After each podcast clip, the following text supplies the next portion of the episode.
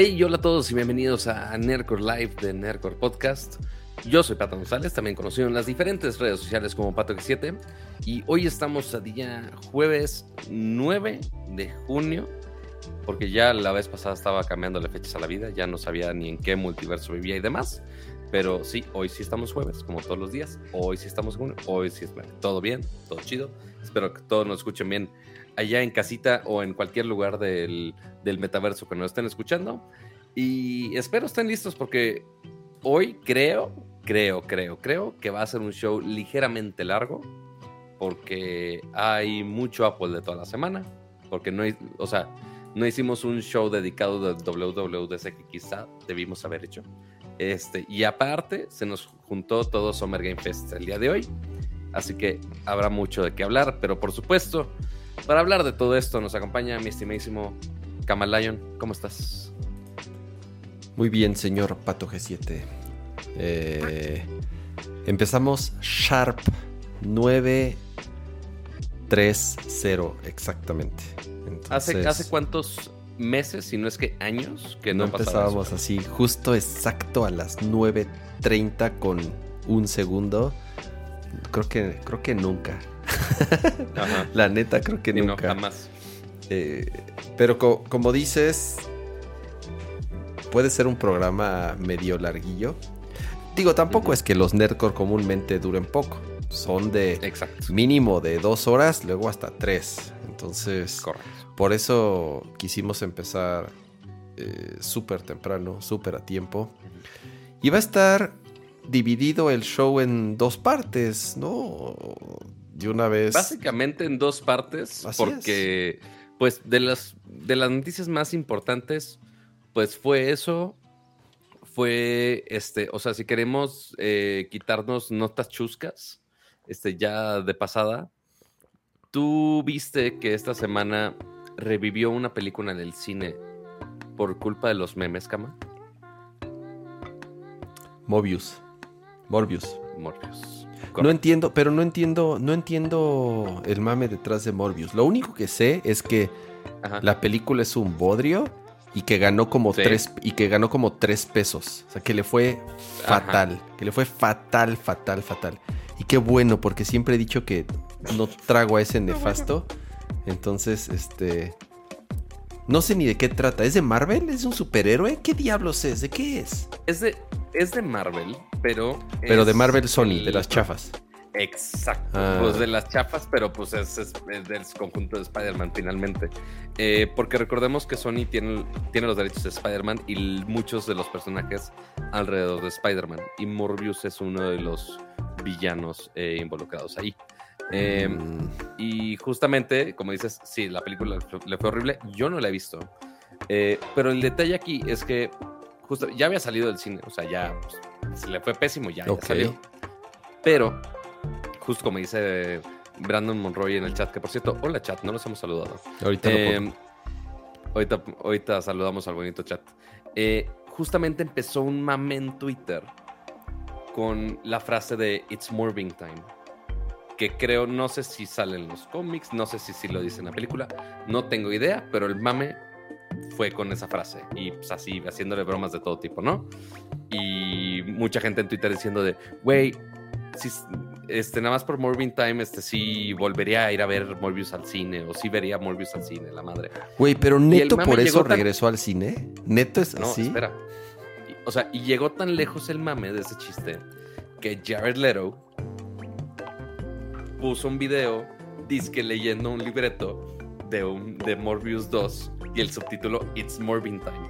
Entonces ahí subiéndole al tren del mame de haciéndole burla de lo mal que le fue a la pinche película. Pero un ejecutivo de Sony dijo, es el momento perfecto de, para de, sacarle, así es, le sacamos tres pesos, hay que sacarle otros dos pesos.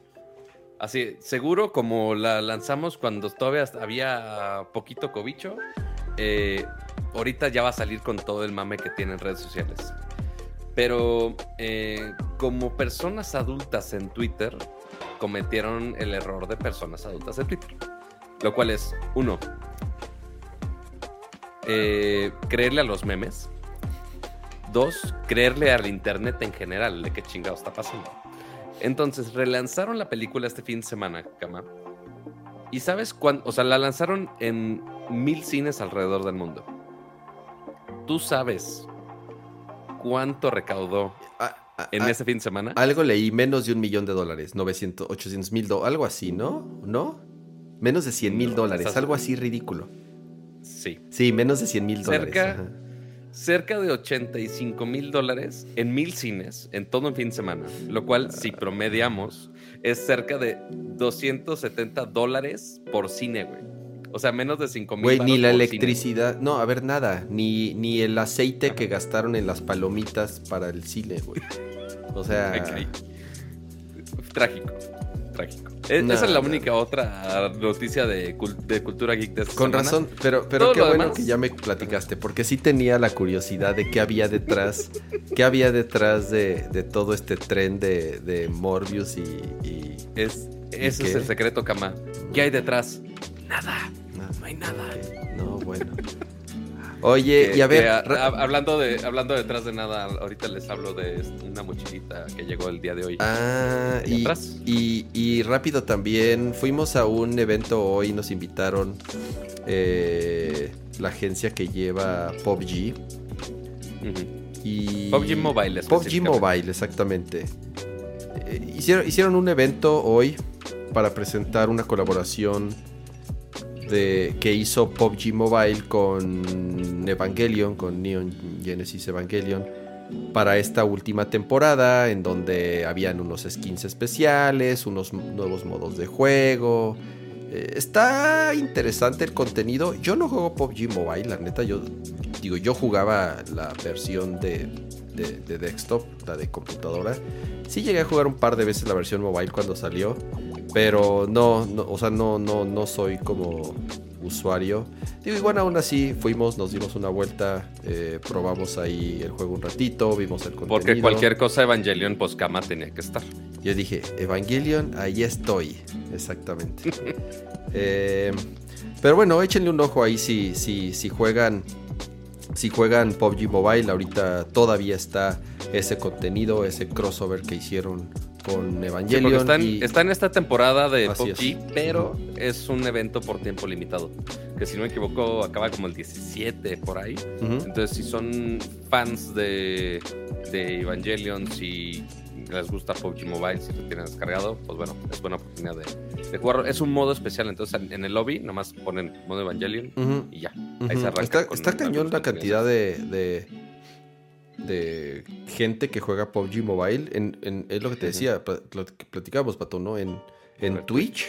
Es de los juegos más vistos. No sé ahorita si todavía esté por ahí, pero yo recuerdo que hace no mucho tiempo en Twitch y en Facebook Gaming era de los de los canales con más audiencia, los de los de PUBG Mobile. Sí, por aquí andar. O sea, ah, ya está un poquito más Ya abajo. está un poquito ranking, más abajo, Sigue estando en, pero sigue estando en, en la primer, en la primera Página. scrolleada de, de Twitch. Ajá. Ya. Principal, o sea, porque es en Twitch, en Facebook Gaming es donde más jala, fíjate. Pero ahí no hay una manera tan fácil de, De filtrar. de rankear todo. Mm. Correcto. Oigan, la música avísenos porfa ahí en el chat si está bien o le bajamos un poquito más.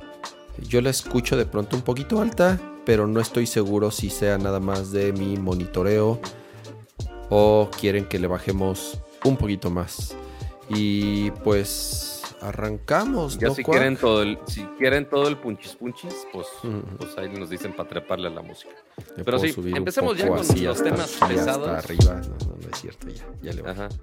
Eh, no, bueno. Empecemos con los temas pesados porque, como decía Kama, sí nos va a ocupar, yo creo que todo el episodio. Sí, este, mi- mitad y mitad, mitad y mitad. Los dos, los dos eventos importantes que ocurrieron esta semana, que fue eh, el, el lunes WWDC o WWDC o la Worldwide Development Developer Conference, que no ha acabado, ¿eh? Ojo, todavía mañana hay sesiones. Acuérdense que eh, el WWDC dura toda la semana y obviamente si están involucrados en el desarrollo de aplicaciones, en el diseño de aplicaciones del ecosistema de Apple, es una semana súper interesante, llena de información, llena de sesiones, eh, un montón de publicaciones nuevas, un montón de, eh, de APIs nuevas y de maneras en las que, insisto, si son desarrollers o diseñadores de aplicaciones, ya sea iOS, WatchOS, iPadOS o incluso la Mac,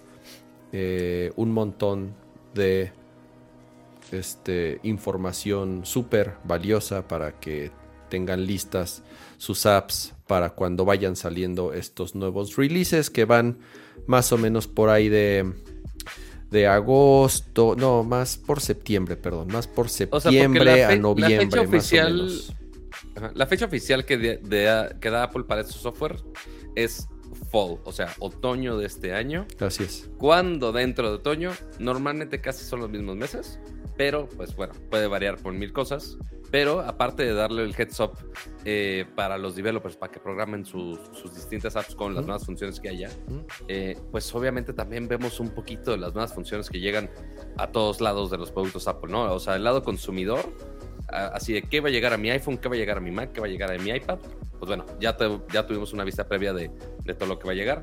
Y sí, algunas cosas bien chingonas. Así es. Eh, pero, a ver, aprovechando. Eh, just call me Menacho. Sí, Menacho. Eh, estoy pensando en cambiarme al iPhone. ¿Me recomiendan 13 o ya me espero el 14? Actualmente uso Honor 50. Gracias por ese superchat de 50 pesos. Pues mira, Cama te va a decir que siempre te cambias al iPhone. siempre. Pero bueno, sí, Honor 50 según yo no es tan gama alta, no es tan premium. Y pues sí, finalmente el iPhone tiene un desempeño premium si es calidad premium, pero también precio premium. 13 eh, es, es buen momento ahorita. O sea, no está tan cerca todavía el lanzamiento de iPhone, que es ya más cercano a segunda mitad. Ay, no, yo ya me esperaría, Pato. No, no, ¿Tú ya no. esperarías? claro, a ver, Pato. Eh, iPhone, iPhone 14 sale en septiembre. Sale en septiembre. Bueno, eso sí podrías tener razón. No falta mucho. Sí. Eh, tres meses. Ya si vas a hacer. puedes aguantar tres meses? Tres meses. Ya si, ya si vas a meterle entre 25 y 30 mil pesos, que es lo que va a estar costando un iPhone 14, un 14 Pro yo me aguantaría tres mesecitos. Porque además va a cambiar el diseño. Ahora sí ya va a cambiar el diseño, por lo menos ya el notch. Eh, ya es. Está más que filtrado y casi casi asegurado que ya no va a traer el notch la versión Pro.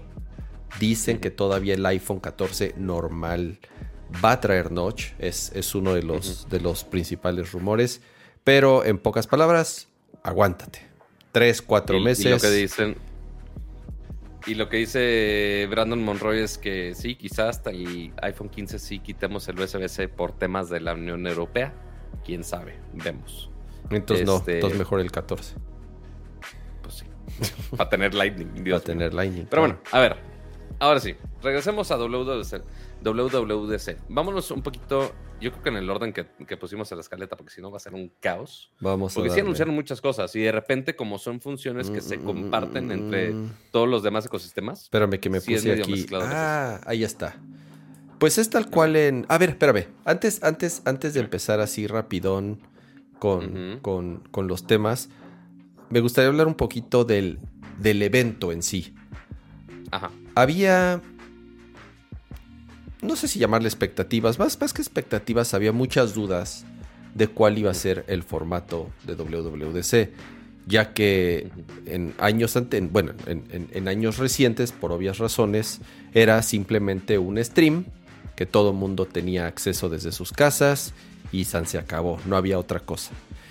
Y este año invitaron a muchos medios y también abrieron un registro para developers para poder asistir al evento y ya sea por invitación o porque iban a ser elegidos en una rifa, desconozco cuál era el mecanismo detrás para poder elegir a las personas que se dieron de alta y poder asistir en persona al evento, el cual habían dicho que no iba a ser una presentación en persona, no iba a salir con Cook y este, ya sabes, a, dar la presentación como tal, sino que iba a ser un evento en donde se iban a enfocar en principalmente en, dos cosas. Número uno, en presentar el Developer Center, que es un nuevo edificio que ahorita platicamos de eso. Y dos, en ver el stream o ver ya la conferencia principal de WWDC, en donde ya se iban a hacer los anuncios.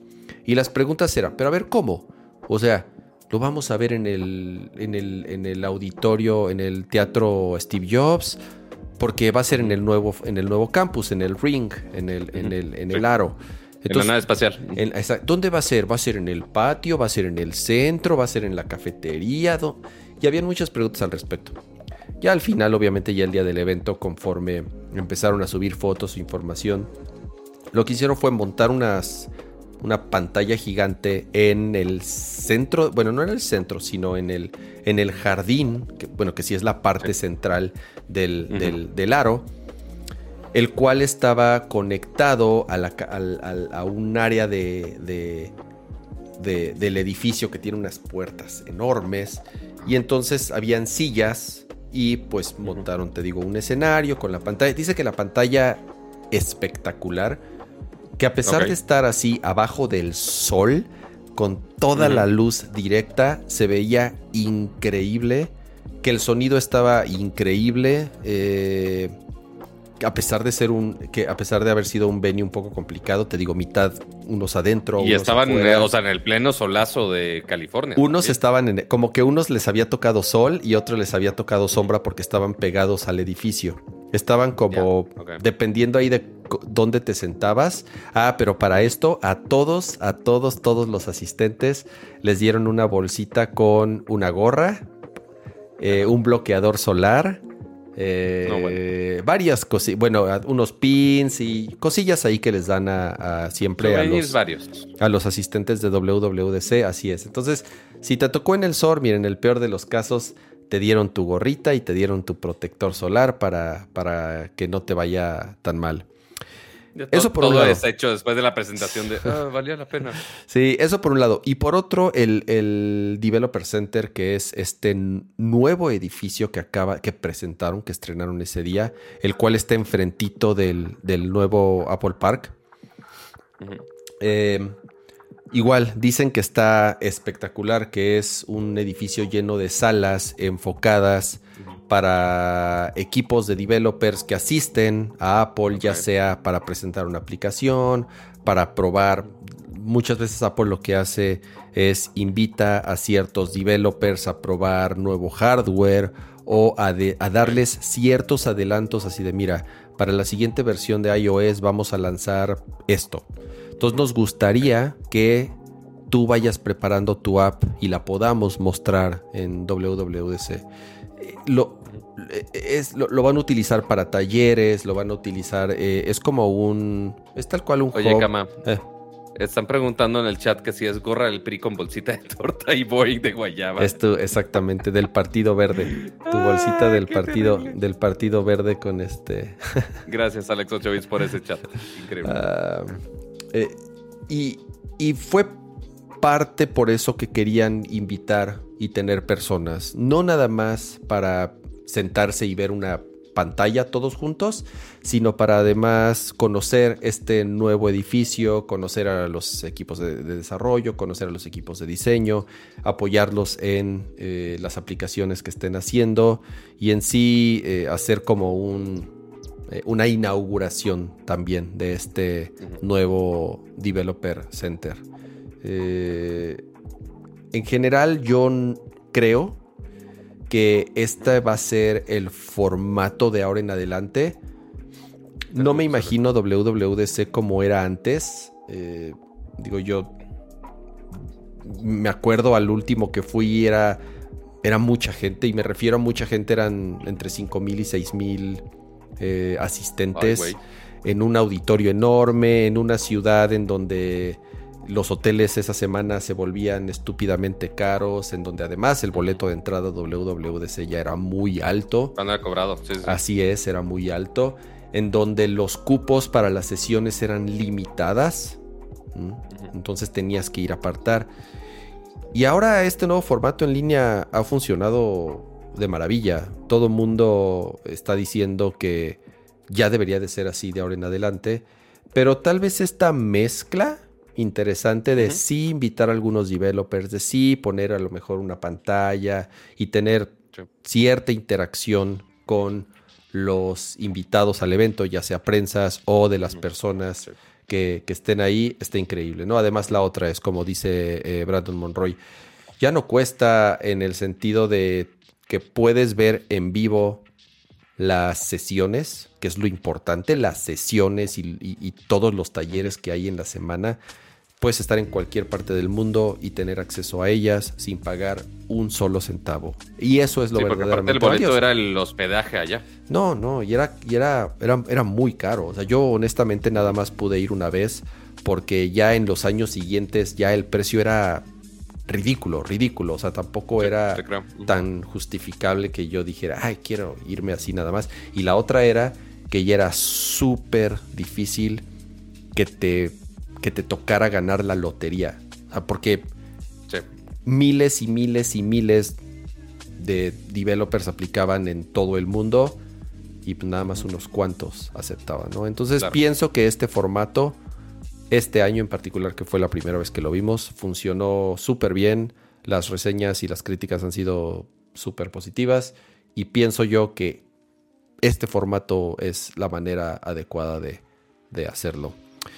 Y pues ya hablamos del, del, de lo que presentaron, ¿no, Pato? ¿Con qué arrancaron? Pues sí, tú dime, tú eres el que estás haciendo el ensayo de amor al ahí evento. Ahí está, ahí está, mira, ahí te lo tengo en pantalla, justamente con qué arrancaron. Arrancamos primero con lo que afecta a la gran mayoría, lo cual es el iPhone y su sistema operativo iOS 16. Que igual sale hasta otoño, pero aquí son las funciones principales. Eh, y ahorita justamente estamos viendo el, sitio de Apple donde ya están presumiendo esas funciones. Eh, ¿Cuál va a ser el cambio más notorio? El que estamos viendo justo en este momento, que es la personalización del maldito lock screen. Por fin, en la pantalla de bloqueo, ya podemos cambiar algo, lo que sea. Algo, o sea, ¿qué puedes cambiar? Puedes cambiar la tipografía de los numeritos del, reloj. Chido, sigue centrado, pero que ahí está. Cambiémosle el, el font. Le puedes cambiar el color. Oh, no mames. Aparte, algo sí nuevo que sí es bastante útil es que hay una nueva sección de widgets, que eso lo podemos ver justo en el iPhone que está aquí en el centro de la pantalla. Está, y para los de versión de audio se los escribo, está abajito del reloj. Son widgets súper pequeños, casi el mismo tamaño de, del reloj per se, este, en cuanto alto. Y ahí te ponen pequeños pedacitos de información. Se hace, es casi como las complicaciones del Apple Watch que si el de fitness. no, no es casi. la calidad del aire. No es casi, Pato. Son las complicaciones del Apple Watch. Ah, Literal, son las complicaciones del Apple Watch. Si tú tienes una aplicación que tiene complicaciones, ese mismo código, tal cual, lo, puedes, lo conviertes en una, en un, en uno de estas no sé si les llamaron complicaciones tal cual, no, creo que no les llamaron complicaciones. Eh, les llaman, les llaman, les llaman widgets, tal cual, no les llamaron complicaciones, les llaman widgets. Pero literal son las mismas complications del Apple Watch. Es el mismo código. Lo cual hace todo el sentido, como para qué iban a inventarse una nueva forma de. Un nuevo API. Exactamente, una nueva manera de hacer esto si ya existe, si ya están hechas y nada más es literal copiar y pegar o utilizar el mismo código para ahora en este caso los widgets del, lock screen. Y bueno, de personalización. Ah, y extrañamente, dentro de, este lock screen también eh, puedes. Eh, la, la única cosa aparte de personalización, le puedes agregar una foto como en modo retrato entonces tú puedes separar el fondo de lo que está enfrente y esa, ese objeto que está enfrente puede tapar un poquito el reloj. Entonces ahí como por ejemplo en el ejemplo de la montaña o de esta chica en centro que tapa tantito el reloj, tú puedes elegir qué tanto tapa o qué tanto no. Entonces ahí en cuanto a estilo es lo que se puede personalizar. Y algo que me llamó mucho la atención es que para que justamente se vea más de ese fondo, cambiaron las notificaciones, pero solo en el lock screen. Las demás, o sea, ya que tienes el teléfono desbloqueado, siguen siendo arriba, pero en este caso en el lock screen cambiaron las notificaciones a que estuvieran abajo. Está raro en cuestión de UX que estén cambiando de lugar tantas cosas, pero pues así lo hicieron. O sea, está más fácil en cuanto a usabilidad por el dedo gordo. O sea, para que no tengas que... Sí, es más fácil alcanzarlo, así es. O sea, sí debería ser casi que... O sea, así como en el Safari nuevo tiene el URL abajo, así debería ser siempre. Pero pues se interrumpe más cosas cuando estás tecleando, cuando estás jugando o algo así. Pero bueno, al menos en el lock screen están las notificaciones abajo. ¿Qué más? Después ahí... Eh, algo Ah, y estos fondos también los puedes cambiar dependiendo del enfoque de lo que estás haciendo. Eh, ya ves que cuando tú, tú puedes cambiar modos de enfoque, que si no molestar, que si de trabajo, que si vas a dormir, eh, y tú puedes cambiar estos fondos de pantalla con sus diferentes widgets dependiendo de qué modo estás. Entonces, estoy en modo trabajo, no me distraigan de otras estupideces. Ok, está el modo serio. Oye, ya estoy en casa, ya estoy con la familia, ya está desactivado eso. Ok, te cambia el modo personal con más widgets o cualquier otro distractor que tú quieras, ¿no? Eh, y también está cool. O sea, se me hace algo bastante bueno. Y algo que me faltó agregar aquí son las actividades en vivo. Eh, sí, esas, esas están, creo que aquí un poco, un, poco más abajo. Así es, aquí están. Están un poquito más limitadas, o sea, es nada más decirte información clave, muy similar a lo que hacía Google en su momento, justo con partidos de fútbol te lo pone así, una notificación literal para eso, o si estás corriendo te pone el progreso ahí del, de tu entrenamiento. Pero le, diste al clavo, Pato, justo esto lo hicieron para eliminar esas notificaciones. Y por eso se enfocaron en, en este tipo de aplicaciones que son, por ejemplo, las de deportes y te lo digo porque si yo tengo la aplicación de ESPN y estoy siguiendo a un equipo o estoy siguiendo un partido o en la aplicación de la MLB o de cualquier deporte que, me digas. Te va a mandar una, notificación te, minuto te estaba, Te, estaban manda, te estaba chingue y chingue y chingue porque cada acción, cada gol, cada... O sea, dependiendo de, la aplicación. De la intensidad del partido. Te estaba mandando una notificación nueva. Entonces, de por sí ya es un abuso en cómo los developers eh, eh, usan las aplicaciones, ya sabes, perdón, las notificaciones. Eh, dependiendo de cada uno, pero de pronto llega a ser molesto. Por eso tú tienes ahí la posibilidad de, sabes que estos güey chingan mucho, vamos a apagar las notificaciones. En cambio, con, este, con estas nuevas live activities, lo que haces es justo evitar que te estén mandando notificaciones cada tiempo. Entonces, vas a poder tener este live activity o este, este como widget vivo que se está actualizando en tiempo real con los marcadores, con los progresos, con X o Y que esté, eh, digamos, enfocada a esta aplicación. Y en vez de que estar, de, de que te estén mandando notificaciones todo el tiempo, güey, ya tienes ahí en una constante. screen una constante que estás viendo en tiempo real el marcador y el tiempo, en qué cuarto están. Y te está, mira, si te fijas, está abajo, tiene ahí como un tickercito ahí que te está poniendo ciertos mensajes dependiendo de qué es lo que esté sucediendo en, en, este juego. Eh, está súper bueno. Lástima que se quedó aquí. Yo esperaba que también llegara a los widgets, a los widgets del home screen que sean realmente más bien interactivos y no son. Ajá. Siguen, siguen sin ser widgets interactivos. Parte yo creo que fue el problema, que la gente no usaba los widgets.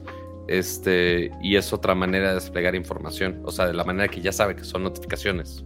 Este, y son tarjetas de notificaciones que yo insisto, Apple y en iOS es horrible el manejo de tarjetas de notificaciones. Yo lo odio. Este, todas mis notificaciones las checo en Android no la checo en iOS porque realmente es un desmadre. Este, pero sí, digo, o sea, es una manera de justo evitar esos casos, pero que sea la solución a todos los problemas de la vida de notificaciones de iOS, no, y mucho menos de los widgets que se están desaprovechando bastante. Eh, ok, digamos, sigamos, porque si no, o sea, si nos quedamos ahí mil horas, no, no, o sea, podemos hablar de usabilidad mucho tiempo tú y yo. Focus, esto es eh, lo que comentabas, Pato, que ya expandieron la funcionalidad de, los de, Focus, que son estas, estos settings que dependiendo de lo que estés haciendo, si, estás, si es tu hora de trabajar, si es tu hora de dormir, si es tu hora de enfocarte en algo, tú puedes ajustar ciertas configuraciones en el teléfono para que te lleguen o no te lleguen notificaciones, para que te lleguen o no te lleguen llamadas, para que esté en, silencio 100% o si reciba cierto tipo de notificaciones. Y era un poco limitado. Yo la verdad nada más utilizaba dos, el normal y el de sleep para dormir, que simple y sencillamente lo activaba a cierta hora y lo que sucedía era no recibía yo absolutamente ninguna notificación, ninguna llamada, ningún mensaje, ninguna vibración, ningún WhatsApp, nada. Entonces activaba el hora de dormir, ya sea manualmente o con cierto horario, y entonces mi teléfono hace cuenta que se convertía en una piedra que no hacía absolutamente nada o que no recibía absolutamente nada. Ese era el único que yo usaba. Tal vez me ha faltado explorar un poco las diferentes funciones, pero el hecho de que ya ahorita puedas enlazarlos al lock screen te da cierta flexibilidad de poder jugar tal vez un poco más con los settings y llevar estos focus tal vez a un, a un nivel un poquito más arriba en cuanto a personalización y a lo mejor ser más prácticos. Eh, no sé si en el chat alguien los use mucho, no sé si alguien eh, eh, realmente tenga así bien configurado los distintos focus states de tu teléfono, pero estoy convencido que, que no es que, o sea, que es justa una de esas funcionalidades que no muchos utilizan. Podría estar equivocado. Ajá. Si, o sea, fuera del modo de no molestar y desactivarlo, es, ah, es a lo que llego, No llego a más malamente. Pero sí necesito una clase de modos de enfoque extra. Hay algunas cosas que me salté porque sí están medio de huevitas y de filtros de enfoques. Eh, X. Así es. La foto. Ajá. Vas, vas. A ver, ¿qué, qué vamos a explicar? O sea, justo esto que, en base... más atados a otros settings. Ajá. Exacto. O sea, según el enfoque, igual, es modo avanzado de enfoque. Según el enfoque, oye, quiero ver nada más correos personales. Entonces, del donde está combinado con todos los correos, que nada más te aparezcan los personales. Ese tipo de cosas. Así es. Ahora, uno me, o sea, útil en familias sanas y personas totalmente sanas. Vamos a la fototeca compartida de iCloud. Güey, yo aplaudí, yo aplaudí cuando anunciaron este setting, neto. Ok, sí, porque se nota que eres padre de familia. Ahora, exactamente. Eh, se, nota que es más, señor. Ahora, ¿qué hace básicamente? En una librería de iCloud es un álbum donde están todas las fotos juntas. No de, ah, oye, tal persona colaboró a estas fotos, tal persona trae estas fotos. Ah, es que esta persona la editó, no es que esta persona agregó. No. Todo está en conjunto, todo al mismo tiempo. Tú puedes ponerle por eh, con ciertos miembros de la familia y estar metiendo fotos ahí. E inclusive lo que podría preocupar a muchos es que tú puedes poner que se compartan de manera automática desde que las tomas. Entonces, cuando tú tomas una foto, de hecho te va a aparecer, igual como están todos los iconitos en, la cámara, te va a aparecer ahí al lado del, del flash y del night mode, te va a aparecer un circulito nuevo con dos personitas en color amarillo indicando que esa foto que tomes se va a compartir de manera automática a esa librería compartida. Ahí pues digo, todo mundo puede pensar de todo tipo de cosas a las cuales le puede tomar fotos. Este, que si... Es un switch muy peligroso, Pato. Es un switch muy peligroso. Es un switch muy peligroso, pero que, que justo está automático la mayoría del tiempo. Este, justo mencionan, sí, estilo Google Fotos que juntaba, sí, es, muy similar, pero el, acercamiento de Apple. Entonces, aquí, pues digo, sí, se comparte automáticamente. Y me encantó el ejemplo que pusieron, porque dijeron, oye, si, si de casualidad tienes una foto que no quieres compartir, le picas al botoncito y lo desactivas nada más para esa foto. Es como, bien, bien pensado. Ellos muy bien. Pero, tienen, pero le integraron como ciertos modos inteligentes, ¿no? Para justamente estar evitando errores o que estés prendiéndolo y apagando y también qué hueva. Exacto. O sea, y algo que me gustó mucho es principalmente el, o sea, uno, si detecta caras con esas personas con las cuales compartes fotos, se agrega automáticamente. Eso tiene mucho sentido. La otra es dependiendo de la ubicación de las otras personas, si es tu familia y saliste a tal lugar al algún parque, lo que quieras, creo que fue el ejemplo. Está pues, bien va, ajá, va a detectar de, ah, oye, estás pasando un rato con estas personas, vamos a compartir las fotos con todo ese mundo. No sé cómo vaya a afectar eso a su almacenamiento de iCloud, pero, again, es parte del punto de, de Apple de que pagues más almacenamiento de iCloud. Pero, pues bueno, es una función padre para los que justamente están peleando con juntar fotos de todo el mundo. Uno siendo soltero de la vida y que no tiene con quién compartir más que con la Michi, y la Michi no tiene su iPad, no tiene su iPhone, pues a mí me vale queso. Pero seguramente mucha gente que sí comparte mucho con sus familias, seguramente va a ser muy útil. Justo hace un par de semanas migré mis planes a Apple One porque ya estaba pagando todo por separado. Entonces ahí es- en un momento ya dije, a ver, chole, estoy bien, bien menso, mejor pago Apple One. Y el, el tema de las librerías de fotos es que sí pueden llegar a ocupar pues, gigas, literal. Eh, yo lo que hago es... Y, Cada- y más contenido multimedia, porque también es videos. Así es. Entonces, haz de cuenta, yo pagaba una mensualidad de solamente almacenamiento. Y, y obviamente le pagaba a mi esposa un, un- una este, igual almacenamiento en la nube. Y entonces cuando migramos los dos planes al familiar, lo que hace es te asigna ciertos gigas compartidos y los Ok. distribuye. Si son nada más dos personas en la familia, es para dos personas en la familia. Si metes a tres o cuatro o cinco, rap. Entonces se divide entre el número de personas. Tú puedes subir ese almacenamiento, pero entonces ya estarías pagando, le, ti- Claro. le vas, le, vas sum- le vas sumando al mes dependiendo de cuántos gigas. Entonces sumo a Yes en mi paquete y de pronto, madres, así se me, se me va al tope, así de qué pasó. Ah, y ya Sí. me- veo su librería de fotos de iCloud y eran como 150 gigas.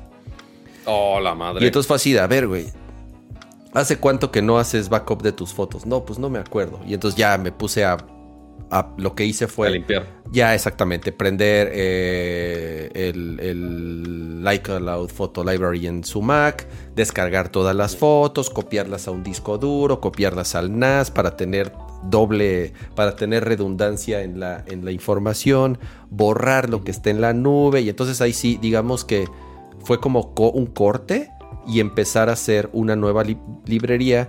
Y aquí la, la pregunta que hiciste es muy válida. ¿Qué va a pasar con estos álbumes? Y, ese es el problema. Yo tengo, a ver, tenemos hijos, tenemos familias, tenemos, vamos a muchos eventos y entonces todas nuestras fotos están divididas.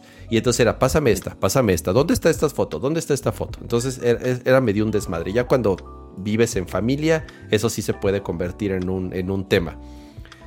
Y ahora con esto lo bueno es que no nada más se comparten las fotos, sino si se comparte toda la información, se comparte la foto con en la máxima calidad que la tomaste, se comparte la Claro. geolocalización, se comparte la edición. Si yo agarré y le hice un crop, hice unos ajustes, también todos esos, así es, también todos esos settings se comparten. Es tal cual el photo library y lo que no sé es si esa foto tal cual se duplica, se va a las dos librerías o Es una muy buena pregunta. estás inscrito a tu librería personal y a la librería compartida y entonces tienes dos librerías.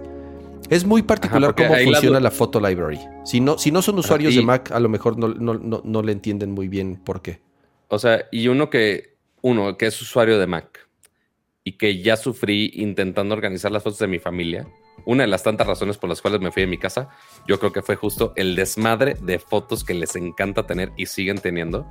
Siempre mi papá me dice, ah, oye, ahora estoy intentando hacer el backup de todas las fotos en una Mac del 2003. Es como, ¿por, por qué? La- Las librerías de fotos de la aplicación de fotos per se de Apple es horripilante.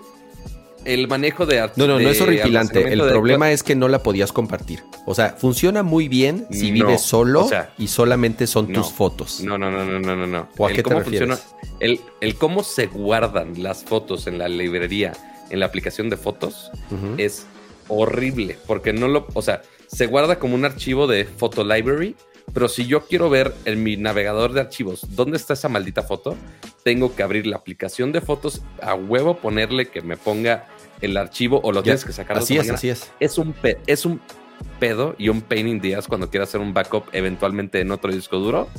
es un dolor no, de No, huevos. no, porque es un solo archivo. Es un solo archivo, es más fácil.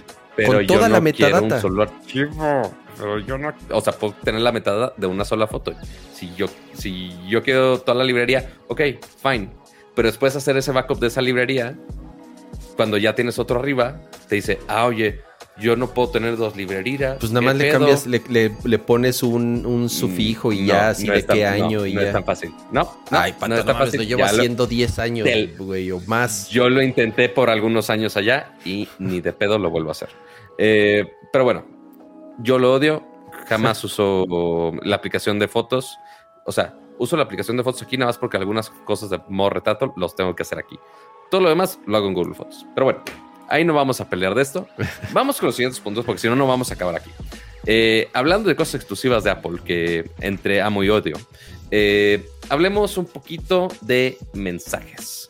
Eh, ¿qué? ¿Cuál es la novedad en iMessage?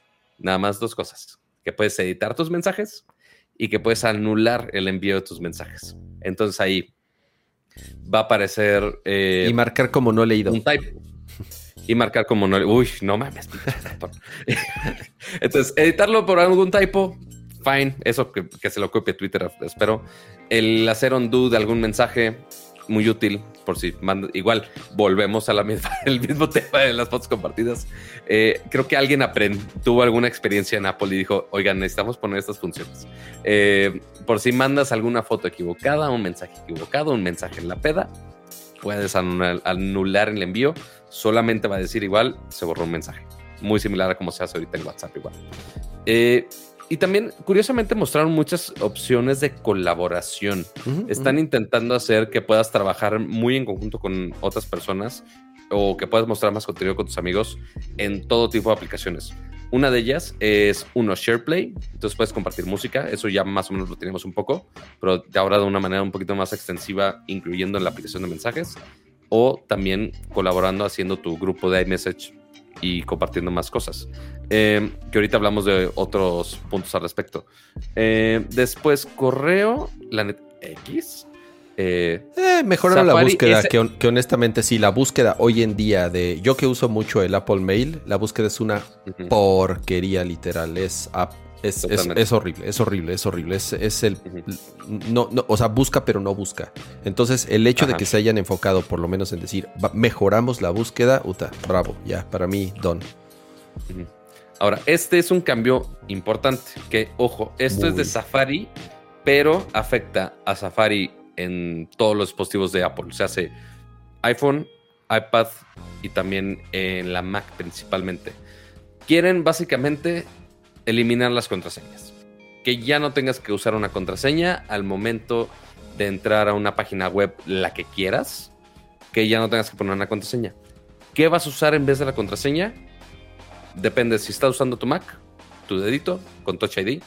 Si estás usando tu iPhone con Touch, digo con Face ID, el iPad también algunos con Touch ID, con tu caruca. Entonces, ya al momento de tú querer hacer sign in en cierto sitio, simplemente pones la cara y listo. Muy similar a como se empezaron a poner algunos sitios con sign in with Apple. Muy similar que ya solo te hace una cuenta, te asigna una contraseña o puedes poner algún correo que no sea tu correo real para que no te llegue spam. Muy útil, la verdad sí es una herramienta de seguridad muy buena.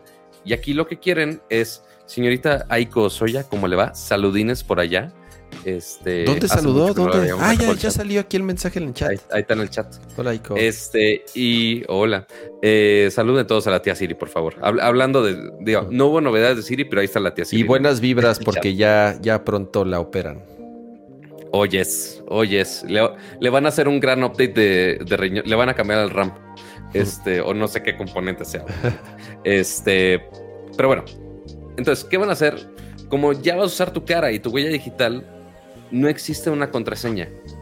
Entonces, ya el momento que alguien te quiera robar de, güey, dame la contraseña de tu iCloud. No hay contraseña, es mi carita. Espero no te roben la cara al momento de asaltarte. Pero este, al momento, eso va a servir mucho a, a phishing cuando te engañan de, oye, pásanos tu cuenta del banco porque no- nosotros somos, somos tu, tu banco de confianza. ¿no? No sé, lo que quieras. Y que mucha gente cae, lamentablemente. Aquí ya ni hay manera de compartir la contraseña. Es un buen approach. Va a haber eh, hay que rascarle cómo lo implementan para cada sitio, porque normalmente cuando son cosas internas de una app está más fácil. Por ejemplo, ya muchas aplicaciones de banco ya te deja hacer eh, login con tu, con tu Face ID o lo que quieras. Este, la te decir que se la pasa en el hospital. Esperemos, pues ya pronto, ya no tanto. Eso es gran ventaja. Este, y pues bueno, ya usas Face ID para, para, las apps, pero que navegues con la web con información biométrica, está curioso de cómo va a pasar. Habrá que ver ya, igual, cuando le rasquen a las sesiones de developers, a ver cómo van a abordar ese problema. Es. Es Acuérdense que platicamos de esto hace algunos programas del FIDO y, mm, esto está basado en esa, en, esa infraestructura, o por lo menos en esa idea. Recuerden que no es un password, es, una llave. Es, es, es un. Es, un, un, archivo, se llave podría decir. Así es. Una llave. Iba, no iba a decir este. Iba a decir encriptada, pero que nos eh, cifrada. Es una llave cifrada para poder acceder a estos sitios hay dos cosas que tienen que pasar para que esto empiece a funcionar o se eche a andar. Número uno, que el sitio lo soporte. No es nada más que Apple lo lance y mágicamente vas a poder utilizar, vas a poder crear passkeys o vas a poder convertir en passkeys todos tus accesos. Nel. Tiene el sitio o la plataforma que integrar este, este soporte. Y dos, la otra pregunta, porque yo me lo pregunté en, cuando lo mostraron, dije, ah, chinga, ¿y qué pasa si no tengo mi iPhone a la mano? ¿Qué pasa si no estoy en mi Mac? o, bueno, ¿qué pasa si estoy en una PC? Tal cual. ¿Cómo le voy a hacer para entrar a esos sitios? Ya que necesito de esta llave y de esta autenticación biométrica. Lo que va a suceder es, digamos que metes, entras en una PC con Windows, entras al sitio y le vas a poner quiero ingresar con mi passkey y te va a poner un código QR. Así es como va a funcionar en plataformas donde no esté integrado todavía.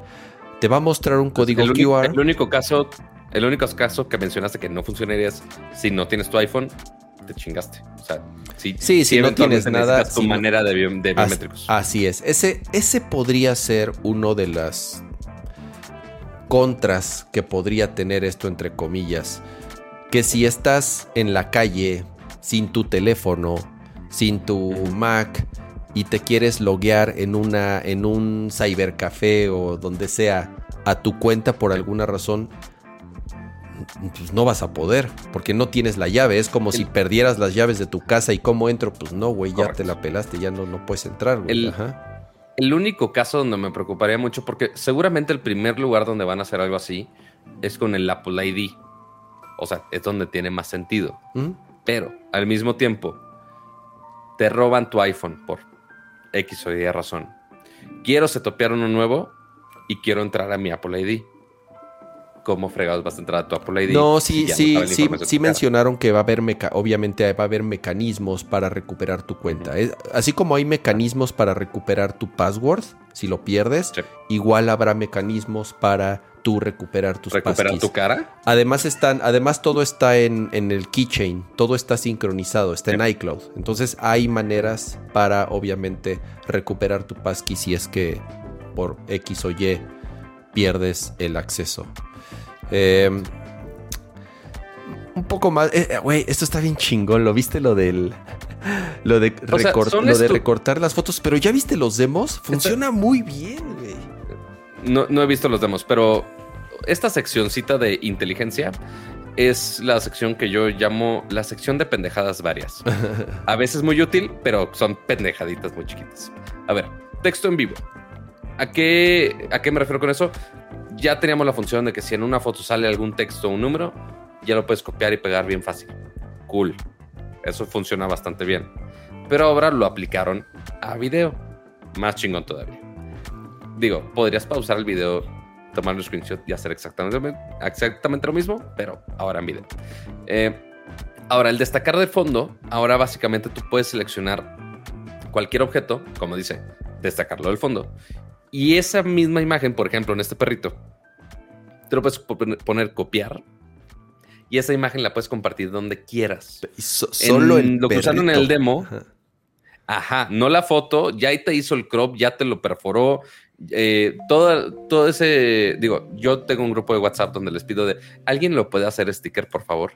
Este, porque no pienso bajar una para hacer stickers, me disculpan. Esto básicamente ya te haría el sticker perforado. Entonces, eso lo puedes ya copiar en, para iMessage, para WhatsApp, para donde quieras, y ya va a estar así la imagen perforada. Este, lo cual está chido. Habrá que ver qué otros seguramente personas, perros, algún tipo de objeto en especial. Habrá que ver los diferentes demos. Y justamente para esto, este texto en vivo ya te da más opciones de si lo quieres copiar, si quieres convertir y demás. Atajos al instante de Siri, ni voy a hablar de Siri porque sigue estando igual de estúpida, lo siento. Este, no la tía Siri, no, no, no, no la tía Siri, pero esta Siri, la que está funcionando en los teléfonos, de plano no. De dictado, le hicieron mucho show a la opción de dictado, pero pues.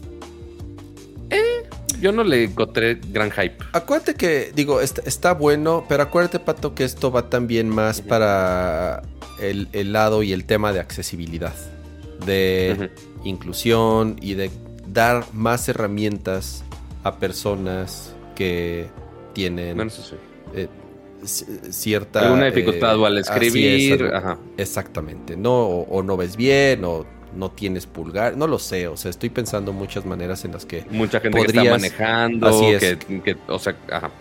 Entonces, bien. Hay, muchos casos de usos, perdón, hay, perdón que nos estamos, hay un ligero lag donde nos estamos entrelazando cama y yo. Pero sí, justo en esos casos, pues sí, el dictado sí sirve. O sea, y hay gente que se la vive dictándole cosas a Siri. Yo no le confío ni una sola palabra a Siri, pero hay gente que sí. Este, y ahora pues ya le agregaron puntuación automática, eh, dictado de emojis, eh, que simplemente lo puedes dictar. Y bueno, va a estar más cercano a lo que podrías escribir si tienes tus manos libres. Sí, hay demos por ahí en YouTube de personas ya utilizándolo. La verdad funciona muy bien, sobre todo la parte de todo lo que tiene que ver con puntuación, con signos de interrogación. Eh, realmente entiende muy bien.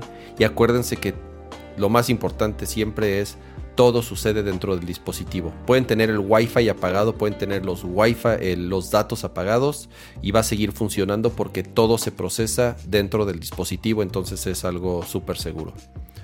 Maps X no nos importa porque nada de eso funciona en México. Apple Pay y Wallet, estos planes no van a funcionar en México, en donde ya vas a poder no. Si pagas algo con Apple Pay, vas a tener la posibilidad de eh, pagar a meses. Pagar a, meses, semanas, a semanas, así es. Eso, eso no va a estar aquí definitivamente. es que es que ahí tú pocheaste, si pones la versión en español de México, que no te pone esa opción. No te pone no esa te la Pone. Ok, claro. No te la muestra. Eh, poder compartir llaves y wallets. ¿Cuál? Esta, La aplicación de casa un poquito. Ajá. Así es. Qué bueno que la mejoraron. ¿Quién sabe si la experiencia de HomeKit haya mejorado en algo? Yo, la verdad, las pocas interacciones que he tenido con ella, siempre le sigo sufriendo. Este, fuera del HomePod, agregar todo el ecosistema es un santo desmadre, principalmente porque pues, mucho de lo que tengo es con Alexa. Exacto, más bien todo lo que has comprado, Pato, y todo lo que tienes de gadgets en tu casa son más, o sea, los compraste más bien cuando solo lo utilizabas con Android, ¿no? Entonces, o compatible con Alexa o compatible con Google Assistant. Que bueno, es lo que usa la mayoría de la gente. Sí, sí, no estoy diciendo que no. O sea, el que se integra más es Philips Hue. Y aún con Philips Hue no he dado una solución donde Apple sí me atienda bien mis necesidades. Ya. Pero bueno, ¿qué, hicieron? Mejoraron el UI, se supone que está más integrado, más fácil de ver el estatus de toda tu casa, lo cual se me hace genial. Y pues bueno, decir lo que ha dicho yo creo que por tres años, sí vamos a soportar Matter. Este, que es este, esta plataforma. Bueno, pero eso no es tema de Apple. Matter no ha sido lanzado. Yo sé, yo, sé, yo yo no estoy echando pedradas a Apple, espérame. este, lo que literal todo mundo, me refiero con todas las marcas, todo el mundo dice, güey, sí vamos a darle soporte a Matter. Pero Matter no ha salido. Por más que queremos así ese ecosistema bonito de que todo funcione en todas las casas inteligentes, no ha fregado salidos. Se supone que a finales de este año, pero por ahora no ha salido. Después, eh, fitness, eh, novedades de salud, lo que mejoraron dos cosas principalmente. Eh, uno, la aplicación de fitness ya funciona para el iPhone sin necesidad del Apple Watch, lo cual me parece perfecto, eh, porque ya el, iPhone solo te puede medir pasos, obviamente de una manera más estimada, pero te los puedes medir, está increíble, este, ya puedes compartirlo con tus amigos y demás. Y la otra que se me hizo increíblemente útil, justamente cuando, cuando mencionaron este, este app, pensé en la última vez que vi el pastillero de la, de la tía Siri porque sí es un cóctel bomba bien cabrón. Este, o sea, o sea, la tía Siri necesitaba una administradora de drogas y con administradora de drogas es su mamá coordinando las pastillas de todos los días, todas las horas. Este, sí era un arte. Eh, y justamente ya hay una app para coordinar las diferentes medicinas. Entonces ahí ya las puedes loguear, a qué horas, la temporalidad de qué tantas las tienes que repetir. Está muy bien, es bastante útil y también de manera inteligente puede decir si, digo, obviamente con el gran asterisco de, güey, consulta, consulte a su médico. Eh, cuando tú pones alguna medicina de, güey, me voy a tomar esto, te da la advertencia de, ah, oye, este no le tomes tanto, este, o no puedes tomar alcohol cuando estás consumiendo esto. Quiero ver si eso va a este estar disponible. Con otro. Quiero ver si eso va a estar disponible en México. Porque Al menos aquí sí me lo está mencionando. Sí, ah, porque ah, mencionaron. pero mira, Aquí dice, este, un gran términos y condiciones. Dice, o, sea, el único gran criterio, dice, la, funcional, la funcionalidad medicamentos no reemplazará el criterio médico. Encontrarás más información en las etiquetas de tus medicamentos, pero consulta a tu médico antes de tomar una decisión relacionada con la salud. Yo creo que, o sea, no había manera de que lo limitaran por el simple hecho que son recomendaciones, pero no te está diciendo alguna guía médica así de, ah, mira, somos doctores. Este, entonces ahí creo que se salvan de, al menos en el sitio de México sí está listado, no como la opción de Apple Pay. Ok. Entonces quizá sí, sí llega. Sí, sobre todo eh, por la parte esa de las sustancias y que no mezcles X o Y. Y claro. Hay, porque eso de, digo, en teoría debería ser universal, porque pues, todos somos humanos y funcionamos iguales, pero sí están regulados, los usos de los medicamentos sí están regulados por cada país. A pesar de que está la OMS y tiene ciertos lineamientos, acuérdense que todos estos, estos tipos de aplicaciones tienen que ser autorizados por las instituciones de salud de cada país. Entonces, por eso tenía la duda. No, y aparte va a estar interesante revisar eh, cómo registra cada medicina, porque si tú pones, oye, me voy a tomar medicina A, pero la compré en Estados Unidos, es diferente a la composición química que puede tener la medicina con el mismo nombre en otra región del mundo.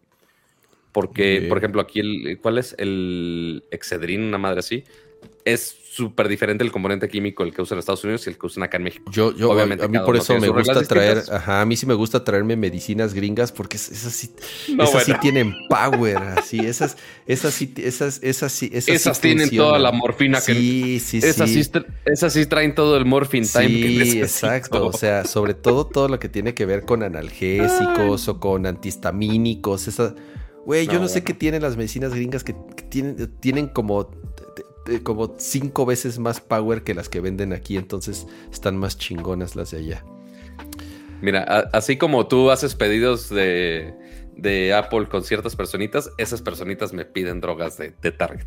Literal, esa misma personita. Pero bueno, hablando, o sea, hablando todavía de colaboración, vimos lo de eh, mensajes, vimos de Safari, que también ya puedes compartir este, ciertos tabs este, con grupos de, oye, estoy viendo información de un viaje, puedes compartir cosas de Safari y también puedes compartir más con la familia, porque ya estaba Family Share, esta función donde tú puedes registrar a miembros de la familia, principalmente menores, eh, donde puedes controlar cierto, bueno, como su nombre lo dice, controles parentales. Pero aquí lo interesante es que ya le agregaron un par de opciones más. Eh, desde configuración de las edades de los contenidos que está viendo cada, cada usuario, hasta el tiempo que pueden usar cierta aplicación y hasta te pueden hacer como, como padre de familia, te pueden mandar eh, justamente la última imagen de la derecha, te mandan una opción de, oye, me das 10 minutos más para jugar Candy Crush. Y pues, ya te pon, ya tú le puedes decir de sí o no. Entonces, ahí, pues digo, para los padres de familia, se verá bastante. Yo, yo pues, pues no, la Michi no me pide permiso de nada. Sí, sí, sí. Nada más viene a postrarse aquí entre mis paneles acústicos a destrozar mi changarro, básicamente. Este, ya están hasta dando recomendaciones de drogas gringas. Ajá. Eh, El.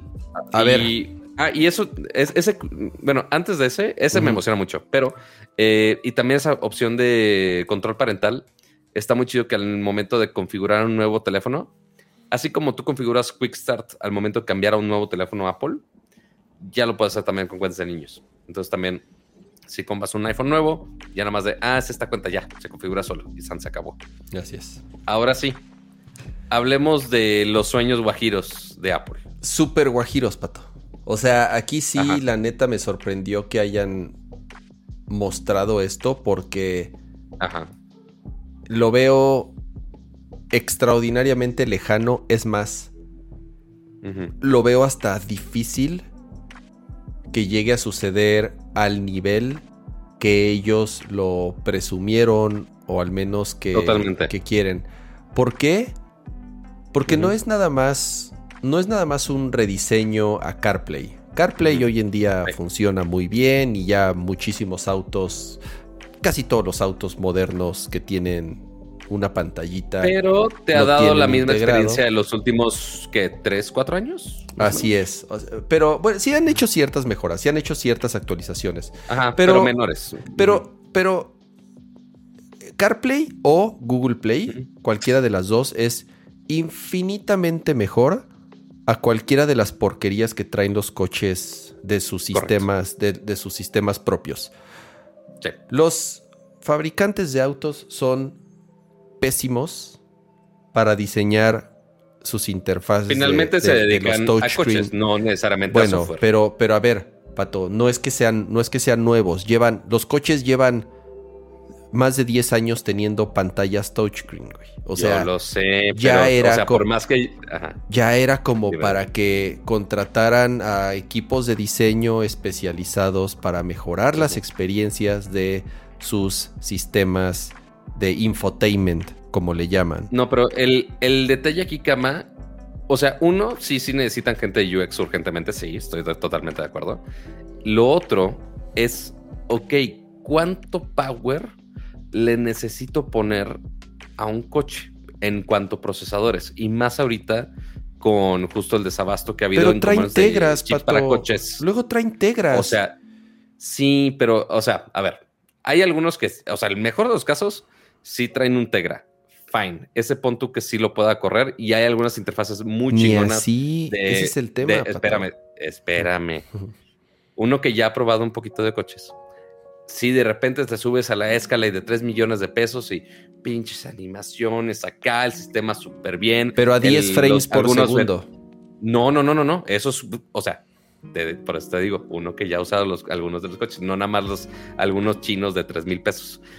Eh, sí hay algunos que están bien hechos. No son tan completos porque pues, no tienen apps aparte, o sea, pero la, eh, o sea, la experiencia es fluida, principalmente algún Mercedes igual de los de gama alta que, que me presumió este Gerardo García hace relativamente poco, hace un par de meses, funcionaba increíblemente bien, tiene su asistente personalizado de Hey Mercedes, hay algunos que sí están sofisticados, no te van a dar 120 frames por segundo, no, pero está bastante bien para lo que es. Ahora, ¿por qué las marcas de... Ahora, pensemos no solamente en esos, ca- esos casos, pues sí, ok, no vas a pagar 3, mil, 3 millones de pesos nada más por esa experiencia de software. Ahora, pensemos más bien en los gamas más de entrada. Los teléfonos justamente, eh, los que dices tú que te quejas de, güey, corren a 3 frames por segundo. Y sí, no quieres pagar quizá por un coche de 300 mil pesos, que lamentablemente esos creo que son los de entrada. Este, afortunadamente no, es- no he buscado coches últimamente. Eh, pero pues sí, no voy a pagar un millón de pesos por la interfaz de un Tesla que como quiera, me. Ahí tiene sus dudas. Sí, la de Tesla es la menos Pero- jodida. Ajá. Entonces, pensemos en ese caso, más de entrada.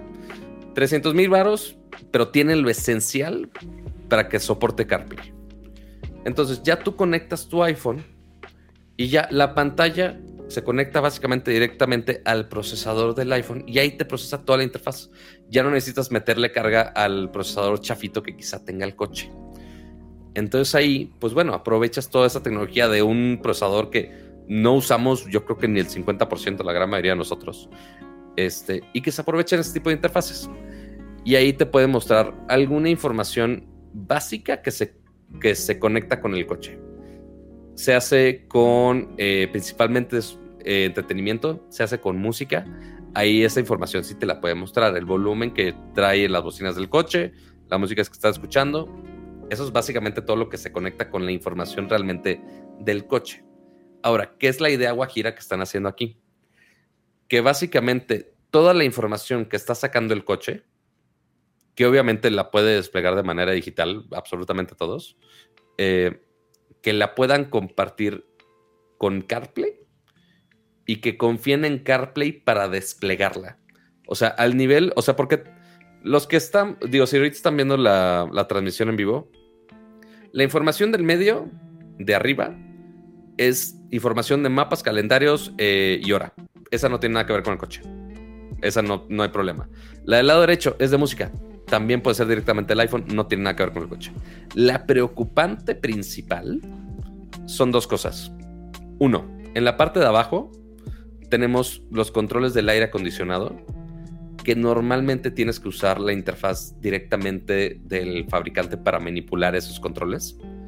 Y la otra, que bueno, ahí nadie se va a morir. Pero en la otra sí es más preocupante. Justo en la que muestran el volante está el mapa, lo cual se me hace perfecto que esté ahí. Pero también tenemos ahí la información de gasolina, tacómetro, velocímetro, eh, niveles de aceite, yo no sé cómo ahí consideren eh, los testigos. Estos foquitos que prenden cuando tienes la llanta ponchada, que si eh, tienes que checar el motor. Todos esos casos tiene que el coche decirle a tu iPhone de, ah, oye, prende este foquito y confiar que Apple va a desplegar esa información. No sé si es algo que a un fabricante de coches le confíe a Apple.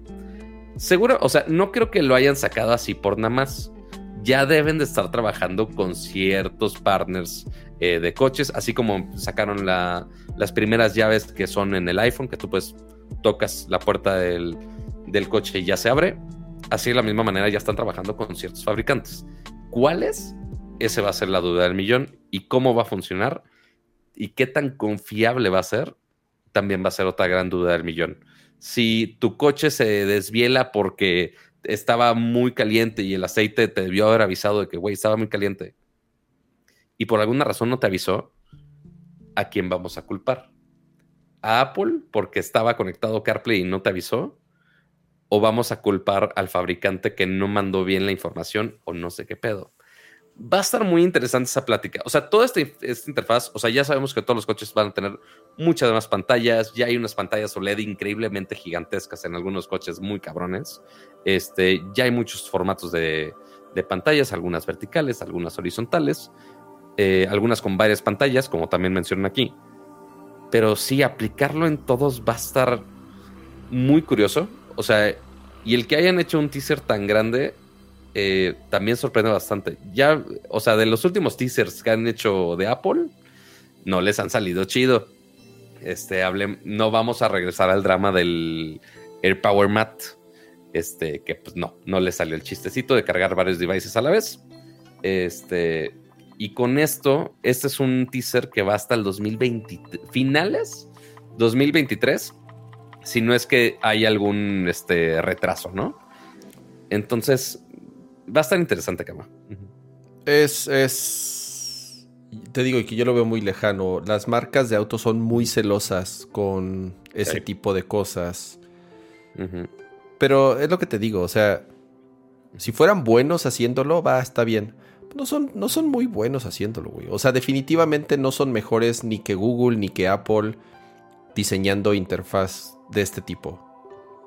No, los, los infotainments o sea, por más que me diga, sí, los más modernos son muy buenos, sí, son menos feos, güey, pero no son buenos, güey. No son buenos. Y más cuando insisten en que todo a huevo sea manejado con un touchscreen. Esto todavía impulsa esa, esa, esa. O sea, no hay nada más pendejo que, que manejar el aire acondicionado o abrir o cerrar ventanas con un touchscreen. Es lo peor del mundo. Te distraes, es cero intuitivo, es cero, ya sabes. O sea que para ajustar algo tan básico como el volumen, tengas que, meterte un touchscreen, ya sabes. No, no tendría por qué ser así. Los autos em, tienen que tener botones físicos para ciertas cosas. No estoy diciendo que para todo, pero para ciertas cosas. Por el simple hecho de. Ajá. O sea, para las actividades básicas eh, aquí nos vamos a meter mucho en temas de ergonomía. Este, primero, eh, gracias a Ulises Arbizu por ese super saludos, Ulises. de 200 pesitos. Mm, colega mío. Ni, un, ah, ni, un, mensajito ni nada, pero igual mm, saludos y mm, muchas gracias. Este, y este, justamente necesita la ergonomía para cuando tú estás manejando, tú puedes literal sentir dónde está la perilla del volumen, el cambio del aire acondicionado, pero si es una pantalla, tienes que voltear a huevo, porque pues toda la pantalla se va a sentir lisa. Eh, entonces, por, por, eso es importante la ergonomía, al menos en el caso de los coches. Eh, pero bueno, no es clase de UX, por más que podríamos dedicarle horas de todo esto. Eh, a ver, lo que dice, lo que dice, perdón, lo que dice, perdón, Vladimir, dice, no creo que Google y Apple hagan más investigación de conductores. No, no, necesariamente hacen más investigación de conductores. Obviamente, pero es lo que digo. Si en teoría las compañías que hacen coches. Son expertos en eso. ¿Por qué no lo, por qué, por qué a veces eh, al siguiente año la experiencia en vez de mejorar empeora? ¿No? O sea, y estoy hablando en particular de los infotainments. Son malos haciendo infotainments. Sea el coche que sea. O sea, y, y, y, y, lo que dices, Pato, o sea, y, me he subido y he manejado y he tenido de coches de que... Sí, la gran mayoría sí, son horribles. Así es. Entonces, eh, eh, el hecho de que un coche sea compatible con CarPlay o con Google o con Google, ¿cómo se llama? Google Car, Google Car, ¿cómo se llama el de Google? es Android Auto. O Android Auto. Güey, la gente los prefiere mil veces sobre el que viene predeterminado en su coche. Tal cual. Nadie, nadie, deja la default de su coche si es que puede utilizar o la de Google o la de Apple funcionan no, y, muchas veces mil veces ah, mejor. Totalmente. O sea, hay muchas, eh, mucha gente ya un factor de decisión al momento de comprar un coche nuevo es justamente CarPlay o es justamente Android Auto. Cualquiera de estos dos depende del teléfono que tenga. Este, para que justamente funcione mejor, porque sabemos que los sistemas que tienen la gran mayoría de los coches es horrible. Eh, y sí, o sea, habrá que ver, digo, ya antes de que Neo Estrada me la haga de todos, ya está en la lista del coche. No es cierto. Está en la lista de las marcas con las que están colaborando. ¿Cuál va a ser el primer coche? ¿Quién pinche sabe? No, va a ser, a ver, exactamente. Volvo, a ver, si estaba el logo de Volvo, a ver, pues va a ser con la pinche XC90 que vale casi 2 millones de pesos, obviamente. Por supuesto. Porque ni siquiera la, o sea, eh, igual con Mercedes. ¿Qué Mercedes va a ser? Pues va a ser el CQS o va a ser el, el obviamente, el, el, CLA más equipado. No van a ser todos los coches. Número uno, dijeron que a finales del 2023 van a anunciar los primeros coches. Entonces, ¿por qué no lo hubieran anunciado el siguiente año? 2024 porque te digo algo, Pato, traen muy cabrón la presión. Esto es un, esto nada más es una probada de lo que llevan años y años trabajando el equipo de Project Titan. El equipo de Apple que lleva años en este proyecto del, auto, que mm, sale, que no sale, que lo han reseteado infinidad de veces, que, han, que se han ido tantas personas, que han cambiado tantas veces de liderazgo. Esto, esto es parte de lo que ese equipo lleva años trabajando. Así de, a ver, puta, hay que mostrar algo. Bueno, ok, no vamos a sacar un coche, o por lo menos ahorita no es el anuncio que vamos a hacer, pero ¿qué podemos hacer mientras? Una interfaz diseñada por nosotros que somos los expertos, bla, bla, bla, bla, bla, cada quien dirá lo que quiera, pero por lo menos algo de lo que llevamos años tratando de sacar. A lo mejor ahorita es una colaboración, ¿no? Así como en su momento, antes de que saliera el iPhone, que hizo Apple, una colaboración con Motorola. Ahorita no estamos listos para sacar nuestro teléfono, pero mira, ya sacamos un, Motorola versión Apple y bla, bla, bla, sí, el Motorrocker y todas esas madres. Ahorita siento que es algo similar. No estamos listos para sacar nuestro propio auto o lo que sea que vayamos a sacar, que llevamos años y años y millones y millones de dólares invertidos. Por lo menos ahorita es una colaboración con estas compañías de para que vean qué es lo que nosotros podemos aportar a la industria automotriz. Eso es todo. Pienso que eso es todo. y ahí le vamos a meter turbo. O sea, eso es lo principal de iOS 16. Obviamente hay mil cosas súper rebuscadas. No somos quienes hacer eso. Eventualmente eh, Adrián Santos va a subir un video de mil y un cinco cosas que cambiaron en iOS 16. Ahí después lo ven, porque no le voy a dedicar tanto tiempo yo. Eh, porque, a ver, si le íbamos a dedicar mitad y mitad, iba a ser como hora y media de, Apple. Güey, llevamos, una hora, y, media de... hora y media de iOS. A ver, Pato, creo que... A ver, vamos, a, vamos, vamos, a vamos a hacer una cosa. Eh, no hay que hablar, no, no vamos a hablar de Apple Watch, X, güey. De la Mac, X, güey, yo la neta, este, este, update de Ventura eh, lo podemos dejar para el próximo show.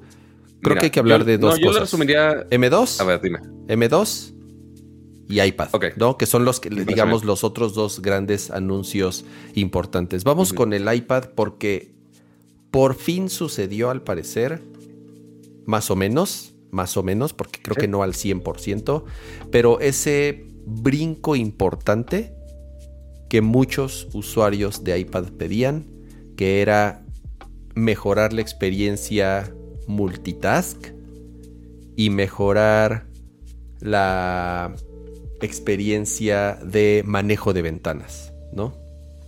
Sí, porque ahorita en el iPad pues tenías dos aplicaciones y podías ajustar tantito tamaño, pero despreciaba, o sea, y más con las iPads con M1, desperdiciabas totalmente el poder, porque no podías tener varias aplicaciones al mismo tiempo, no las puedes ajustar al tamaño que tú quisieras, era un caos.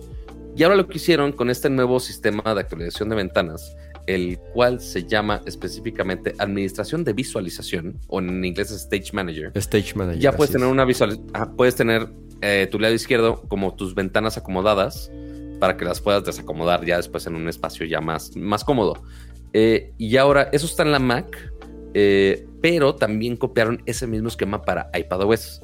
Entonces, eso le da el poder al iPad de que ya puedas tener múltiples ventanas no he sabido si tenemos un límite, según yo no hay un límite de ventanas por ahora, y puedas tener varias aplicaciones al mismo tiempo. Entonces, ya casi casi es como si fuera una computadora. Esto inclusive es similar al momento que lo conectas a un monitor externo. También funciona muy similar. Ya es otro escritorio enfrente. Ya no nada más se duplica la pantalla del iPad. Era, una, estupidez lo que hacía antes. Era algo sin sentido. Totalmente. y ahora pues ya podemos tener dos ventanas con, como si fueran dos monitores como una computadora y tener un manejo de ventanas muchísimo más útil este, y podría revivir mis esperanzas de que pueda trabajar en un iPad realmente.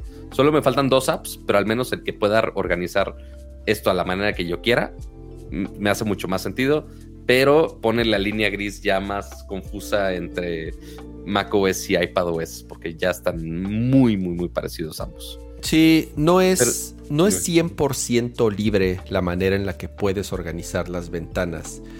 Tienen ciertos tamaños predeterminados. Es, muy curioso, cuando empiezas a hacer el ajuste eh, en los demos del tamaño de la aplicación, si se fijan hay un nuevo affordance ahí en, eh, o como un, eh, ¿cómo le podemos llamar? Un, un tabcito en las esquinas en donde es justo con el dedo con lo que puedes ajustar el tamaño de la ventana. Como cuando pones el mouse en la orilla de una ventana. Así es, dependiendo del tamaño que la dejes, solita se va a ajustar al siguiente tamaño que le quede más cercano, ya sea más pequeño. las opciones que tienes de. O más grande, así es. No es, no es libre 100% como en macOS, que tú puedes mover píxel por píxel y posicionar la ventana como tú quieras.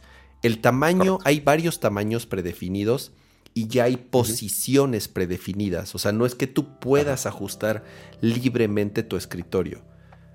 Yo no sé si eso es algo que vaya a suceder en algún momento, porque insisto, no, la intención no es convertir el iPad en una Mac. No, no, va por ahí. Pero esto sí es un súper brinco y una gran diferencia de lo limitante que era o que es todavía hoy el, sistema operativo del iPad. No, es, es, una buena media, por lo menos. igual, habrá que probarlo. Yo literal voy por el, el iPad Air, yo creo que es mañana al estudio, nada más para bajar el beta y ver qué puedo funcionar con eso. Eh, y el otro gran update del iPad ya tiene aplicación del clima, chavos. Ya tiene aplicación del clima por fin, después de tantos años. Pero a ver, Ahora ¿por, sí, qué, ¿por qué vayamos- tanto peor del clima? Sí, eh, digo, a ver, usuarios de iPad ¿No había? extraña, no, ya sé que no había, pero tanto así como de por fin, o sea, si era algo así que Era de verdad. era no, era un chiste. No, Era no, Pato, chiste. pero Es no lo digo, pero no lo digo por ti. O sea, de verdad mucha gente es así de por fin, después de 10 años, ya tenemos una aplicación. A ver, número uno, había un chingo en el App Store. Número O dos, sea, sí, pero era una estupidez que Pero, fuera a ver, aparte. pero número dos, ¿estás checando el clima en tu iPad? Si es algo así que estás haciendo constante, así de Si yo estoy funcionando y tengo a Siri ahí disponible y el app ahí disponible, no vería por qué no. O sea, tengo que entrar a Chrome y googlear el clima. Tengo que bajar otro app. Güey, Siri va a llover. Le dices, oye, proveedor". Siri va a llover hoy. Ya, o sea.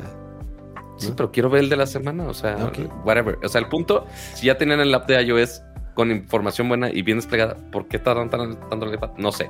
Pero bueno, a ver, ¿cuál era el siguiente tema? O sea, de, de iPadOS es básicamente lo más Sí, importante. todos los updates Eh, de iOS también llegan de- a iPadOS. Todo lo que platicamos de Correcto. iOS llegan igual a Llega. iPadOS. Entonces, macOS eh, me lo voy a echar en dos minutos. dale.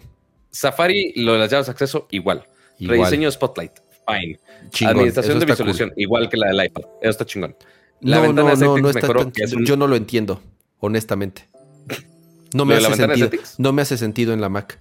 En la Mac sobran, sobran maneras Ajá. en las que puedes organizar tus ventanas. Está Spaces. Ajá. Está Mission Control o Exposé, como le quieran Ajá, llamar. Sí. Puedes cambiar el tamaño de las ventanas a como se te hinche tu gana. Puedes crear los stacks en, las, en el dock. O sea, En la Mac, al contrario, hasta sobran maneras con las que tú puedes organizar tus ventanas. ¿Otra más? ¿Para qué?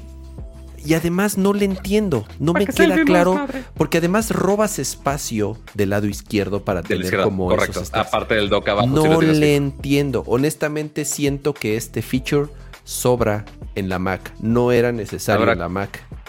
A mi sí, parecer. para que veas. Ese sí, para que veas, hay que probarlo. A ver qué tal. Eh, la ventana de settings que Kama apla- aplaudió. Este. Y una actualización rara es que Metal va a estar mejorado en, dentro de, de macOS y según yo también de iPadOS. Y lo interesante es que metieron al developer de, de Resident Evil Village anunciando que va a estar Resident Evil Village para la Mac. Entonces, aparentemente, las Macs ya son para jugar también. Poquitas cosas, pero para jugar también.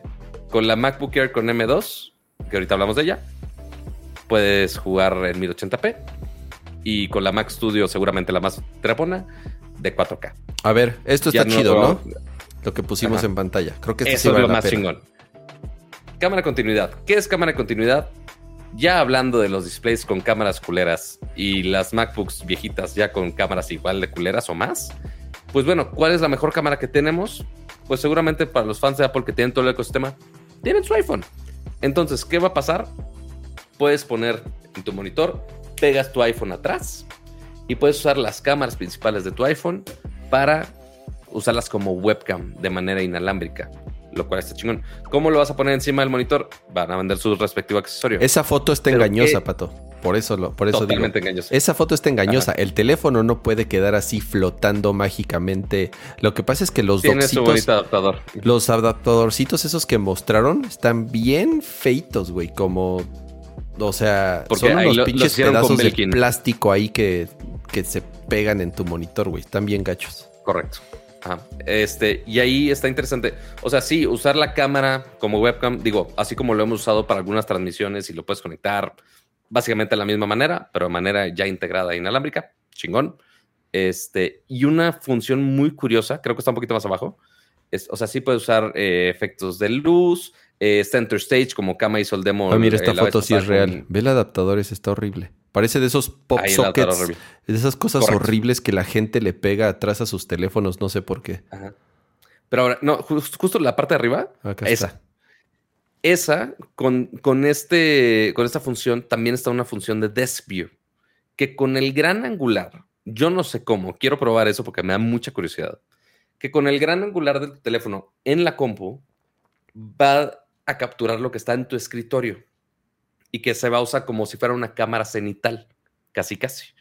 O sea, en vez de mi setup gigantesco con pinches brazos y cámaras aparte, se supone que el iPhone con la cámara gran angular lo va a hacer solo. ¿Con qué arreglos de inteligencia artificial, de ángulos y compensando cosas? quién sabe. Habrá que probar. Está muy interesante. Me llama mucho la atención, pero sí quiero probarlo a ver qué tal, qué tan extraño va a estar ese stretch de la imagen. Pero bueno. Eso, eso, es un parche, es un parche pato. O sea, las MacBooks son las MacBooks, los estudios displays, las son equipos premium, son equipos caros que deberían de tener una cámara buena. O sea, que no deberías de depender de tu teléfono para sustituir tu webcam. Está padre como cámara de apoyo, que la puedas mover, como tú dices, ¿no? Si estoy haciendo una transmisión y puedas mover la cámara y lo que sea. Pero a ver, está de hueva que si quieres que medio te vean bien, tengas que poner tu teléfono ahí y ya dejas, y, ya te, te, jodes, güey, porque si nada más tienes un teléfono, pues ya no lo puedes usar. Y si, y si tu conferencia dura una llamada, una hora o dos horas, pues te la pelas porque ¿Cuánta gente se va a comprar su, un iPhone aparte para usar de webcam? Güey, o sea. En vez de comprarte una bonita facecam. Eh, eh, exacto. O sea, la neta, ahí sí, mejor que pongan mejores cámaras para que no tengas que estar utilizando tu teléfono. Eh, a lo mejor si tienes una MacBook. mira, si tienes una MacBook muy viejita, ponle tú. ¿No? En donde sí, güey, ya la cámara sí se ve bien gacha, así de nada manches. o, o, no lo sé, o a lo mejor tienes una Mac de escritorio, una Mac mini. Esa te la compro. Tienes una Mac mini y tienes un monitor que no tiene webcam. Así de fácil. Güey, entonces, ok, va, te la compro. Pero todos los demos que, que hicieron fueron con MacBooks, güey. Pues las MacBooks tienen cámaras, o sea, ya sabes. Correcto. ¿No? Entonces. Pero bueno. Sí. Está bien, pero no son novedades de software. Bueno, ahora sí, pasemos de, software rapidísimo al hardware. Hay dos compus nuevas, dos nuevas MacBooks con el procesador M2.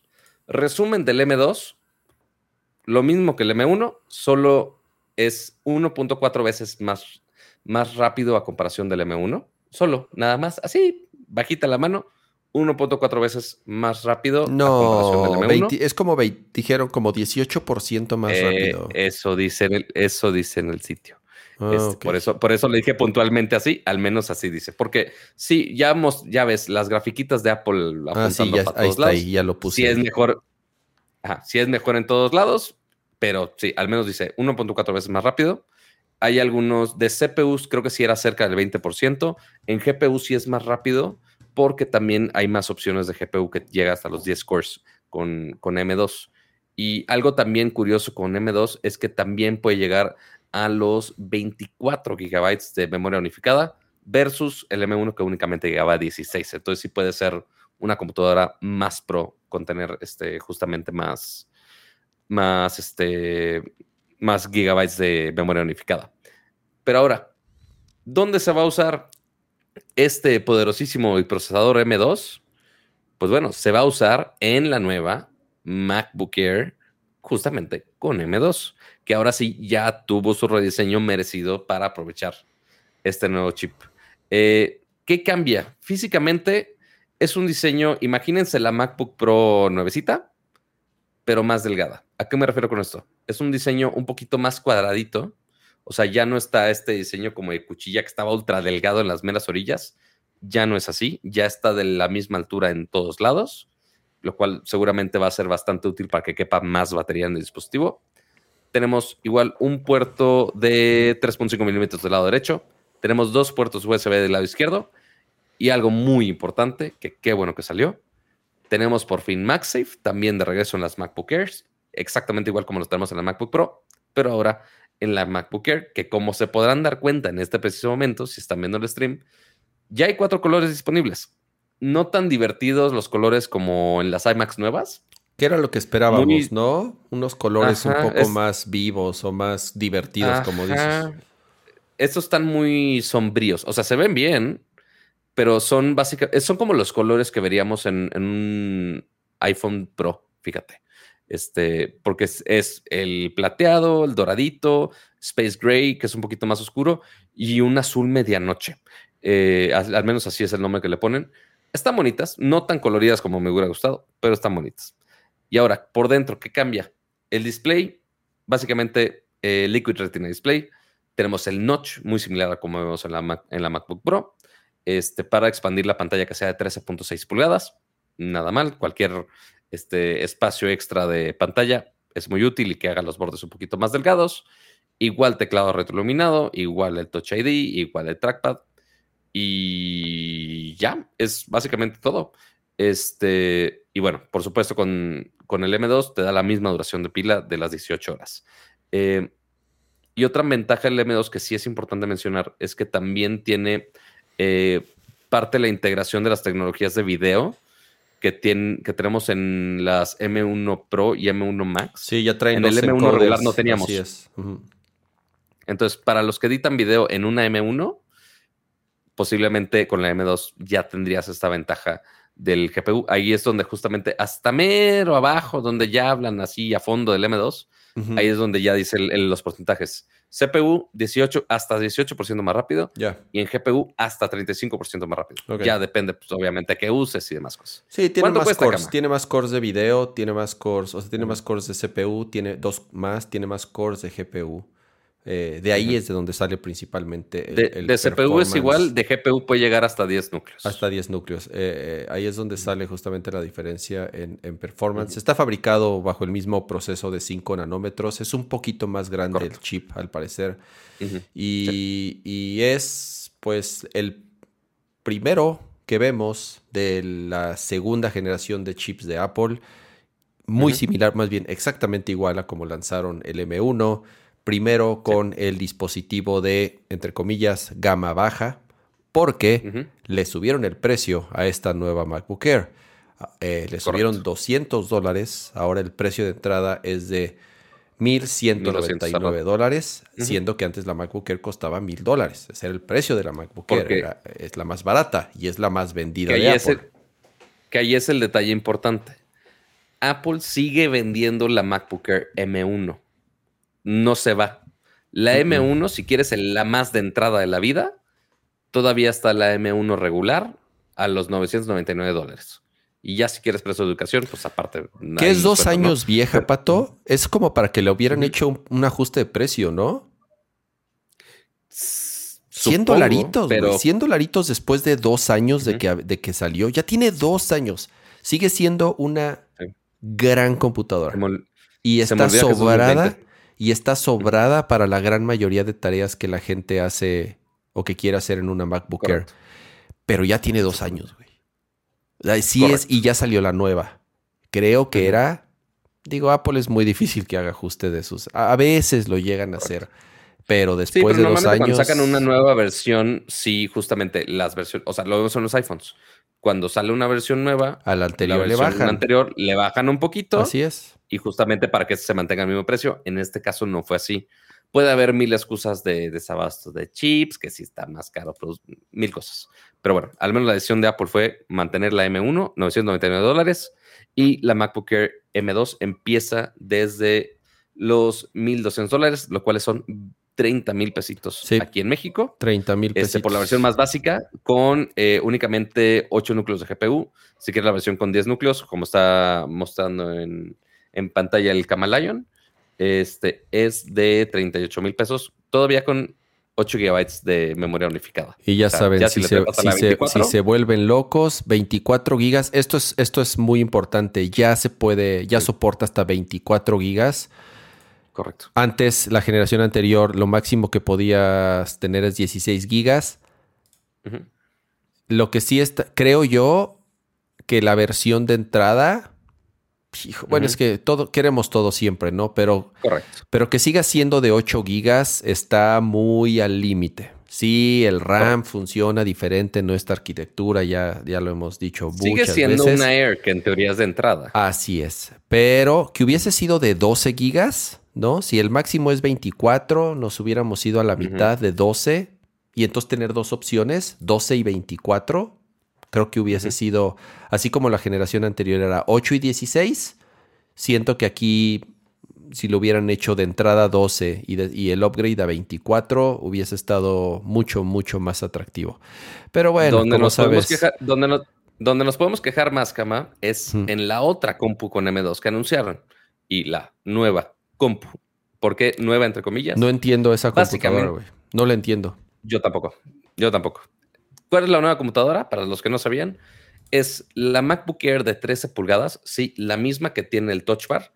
El diseño es exactamente el mismo, únicamente le cambiaron el, procesador del M1, se lo cambiaron. ¿No, ¿Tenía M1 antes? Sí, sí, esta eh, eh, salió al mismo tiempo. así la primera. Es, así es, fue la primera, salieron juntas. Fue la primera con M1 y ahora ya la cambiaron con M2. Exactamente el mismo diseño de hace ya muchos años, con todo el Touch Bar que ya todo el mundo odiaba y ya mandaron a la fregada. A ver, pausa, Pato. Sigue igual. Dime. Hay gente que le gusta el Touch Bar, ¿eh? A mí no me gusta. Yo odio el Touch Bar.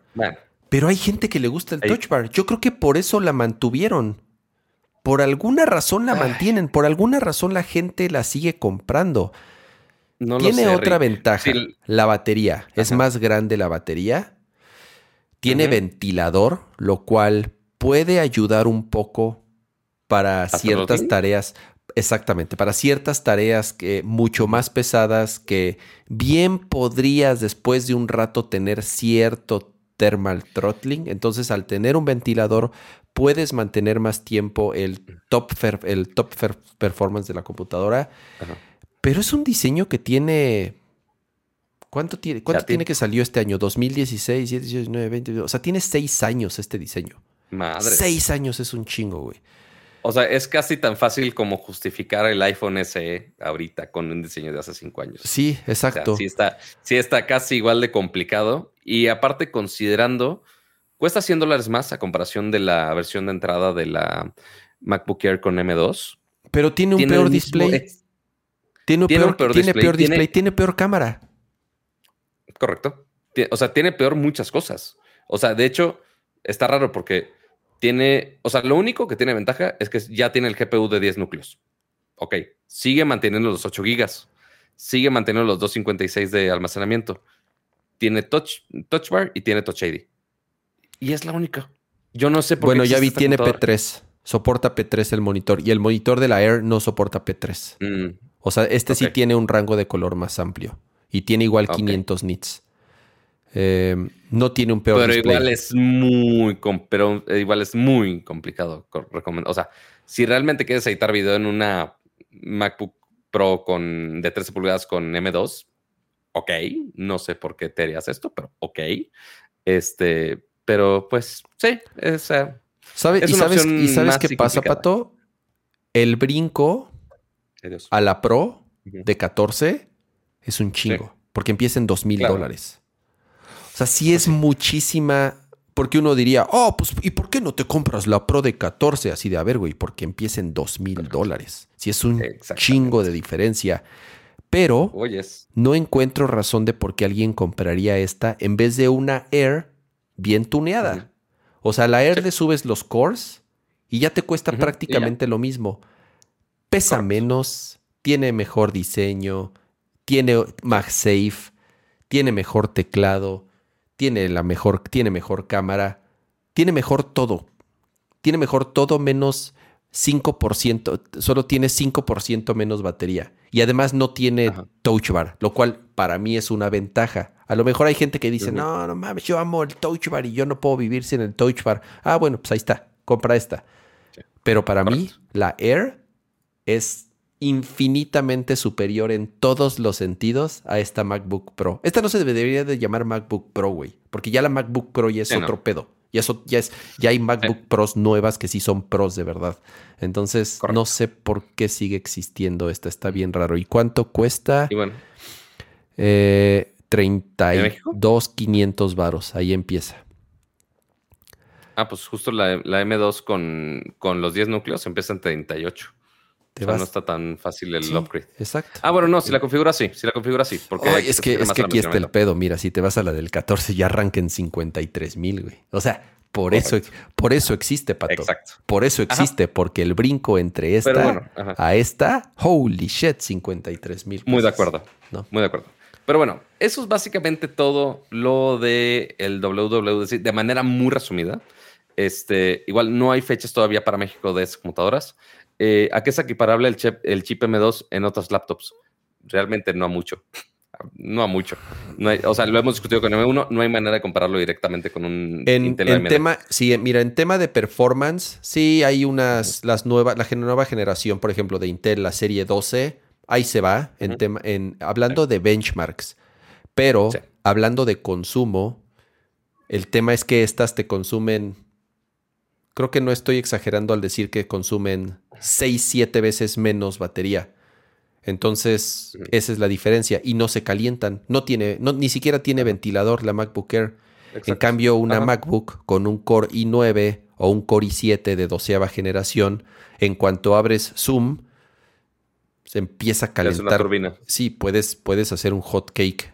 En, en, puedes freír un huevo encima, güey. O sea, sí es, esa es la gran diferencia. El consumo de energía por tener el mismo performance o incluso más en ciertas tareas.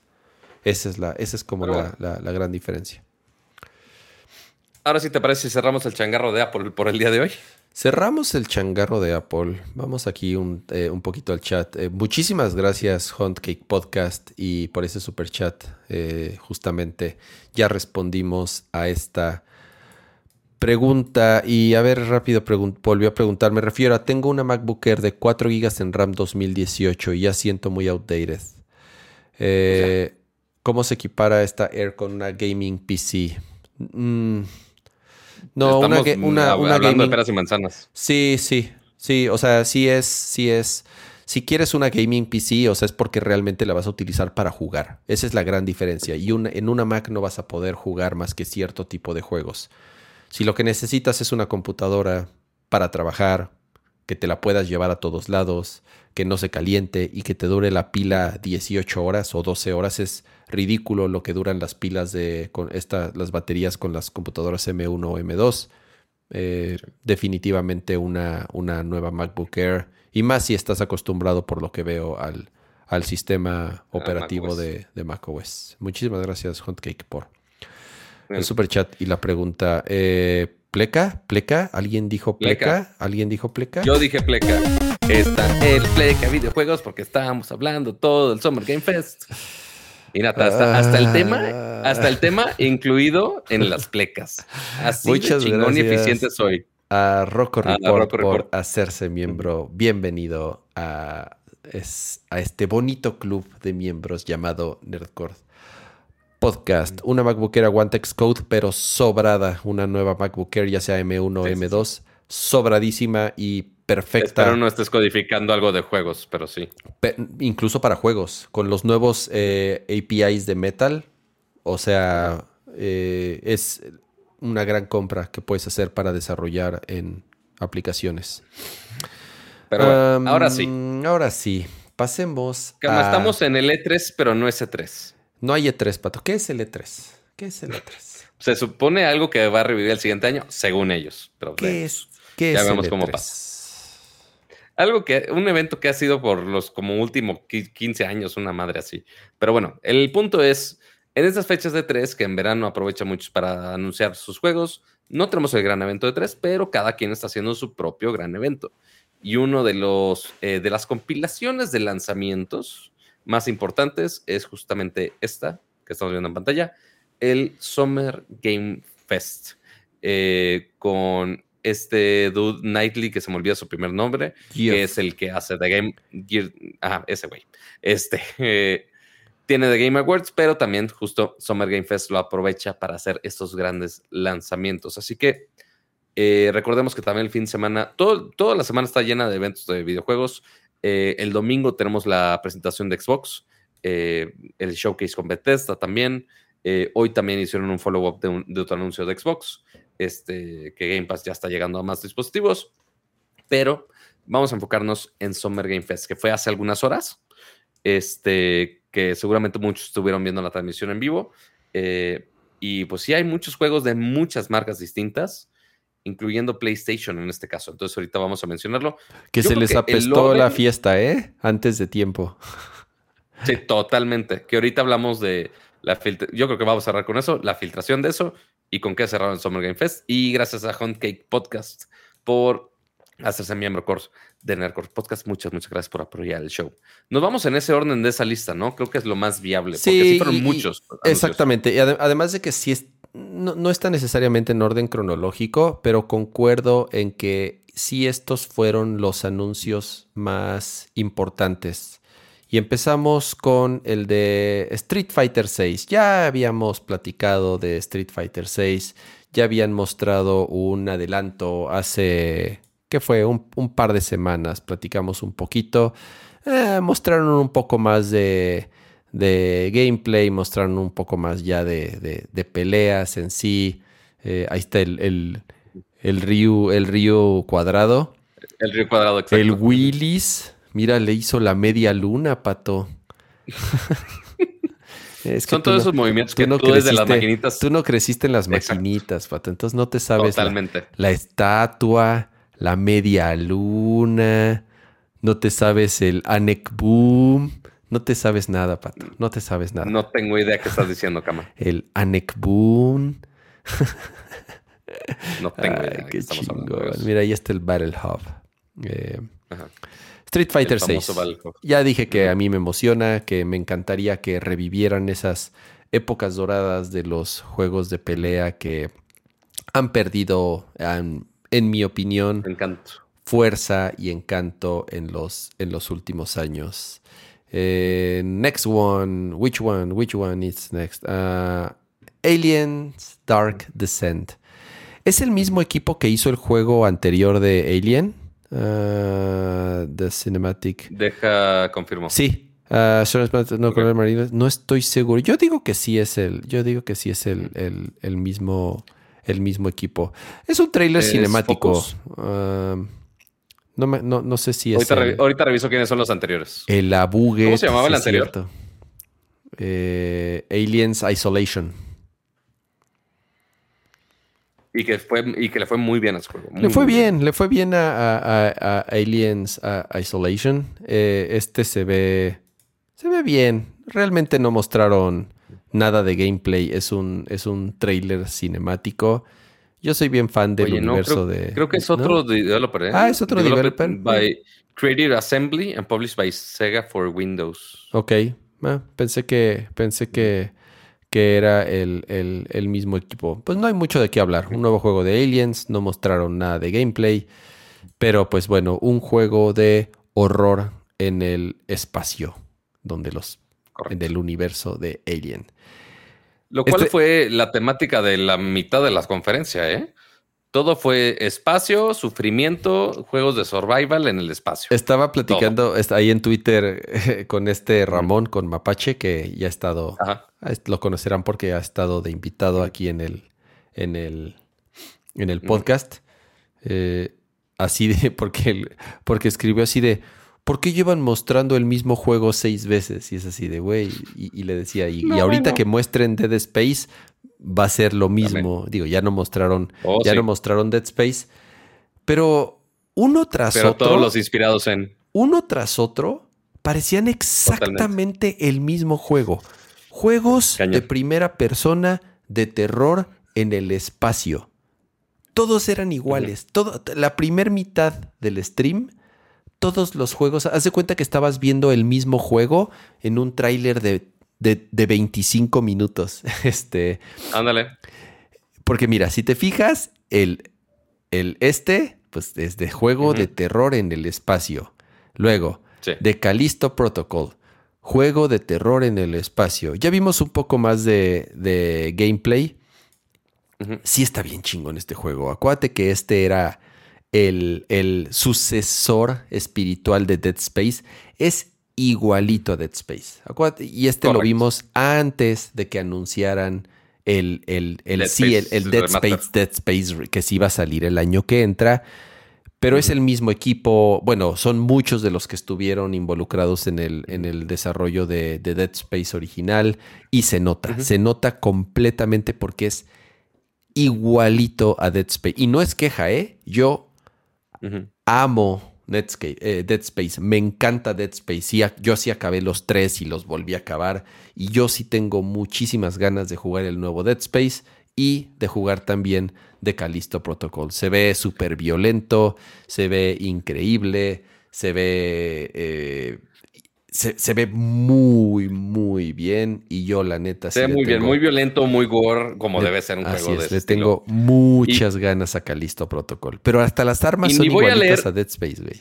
Ah, sí, totalmente. Y no voy a leer ese super chat nada más porque es presión social y por dinero no baila el pato. Entonces, te, te, respondo en privado después. Pero, pero gracias por el recordatorio de que ya mm, se están juntando fechas encima después de ir a Monterrey a una boda y contagiarme de cobicho para que me inviten a otra boda. Pero vemos, vemos. Muy bien. Ya, ya está eh, ahí el, compromiso. Entonces, ajá, entonces ahí fue. Número, eh, juego de espacio número dos. Así es. Después saltamos un poquito al Call of Duty. Este, ahora llegando a. Aquí se llama Call of Duty. ¿Este fue el Call of, ¿este fue el Call of Totis? No, este déjame pensar. Déjame pensar. El Call of Totis original fue. En una de esas sí fue Modern Warfare 2, Pato. En una de esas. ¿Call of Totis 2? En una de esas, el Call of Totis original. A ver, estoy viendo el video en este momento. Sí fue con un Modern Warfare, güey. A ver, ¿en qué año fue? ¿Qué release de Call of Duty fue? Estaría increíble que sí fuera este. Es que, o sea, el video de YouTube es 2010, pero no dice. A ver. Ay, el, video no sale foto de nada. no importa, voy a buscar cuál fue el Call of Duty de 2010. No, fue Black Ops. No, ah, maldita ah, sea. Fue Black Ops. Tan cerca y tan lejos del éxito. Tan cerca y tan lejos. A ver, en el 2010 salió eh, Call of Duty. no le sacamos mucho tiempo porque nos vamos a hacer bolas aquí. Oh, bueno, pues yo quería ver si este era el Call of el Call of Totis, pero no fue el Black fue, el Call of Totis genuino fue Black Ops. Este es el este es el este el, el remake. No es un el, el perdón, no es un remake, perdón. Acuérdense que volvieron, le dieron reboot a la serie de Modern Warfare y esta es la nueva versión de Modern Warfare 2, que ya había salido. Pero bueno, este, este es, nuevo. y entonces es la misma historia.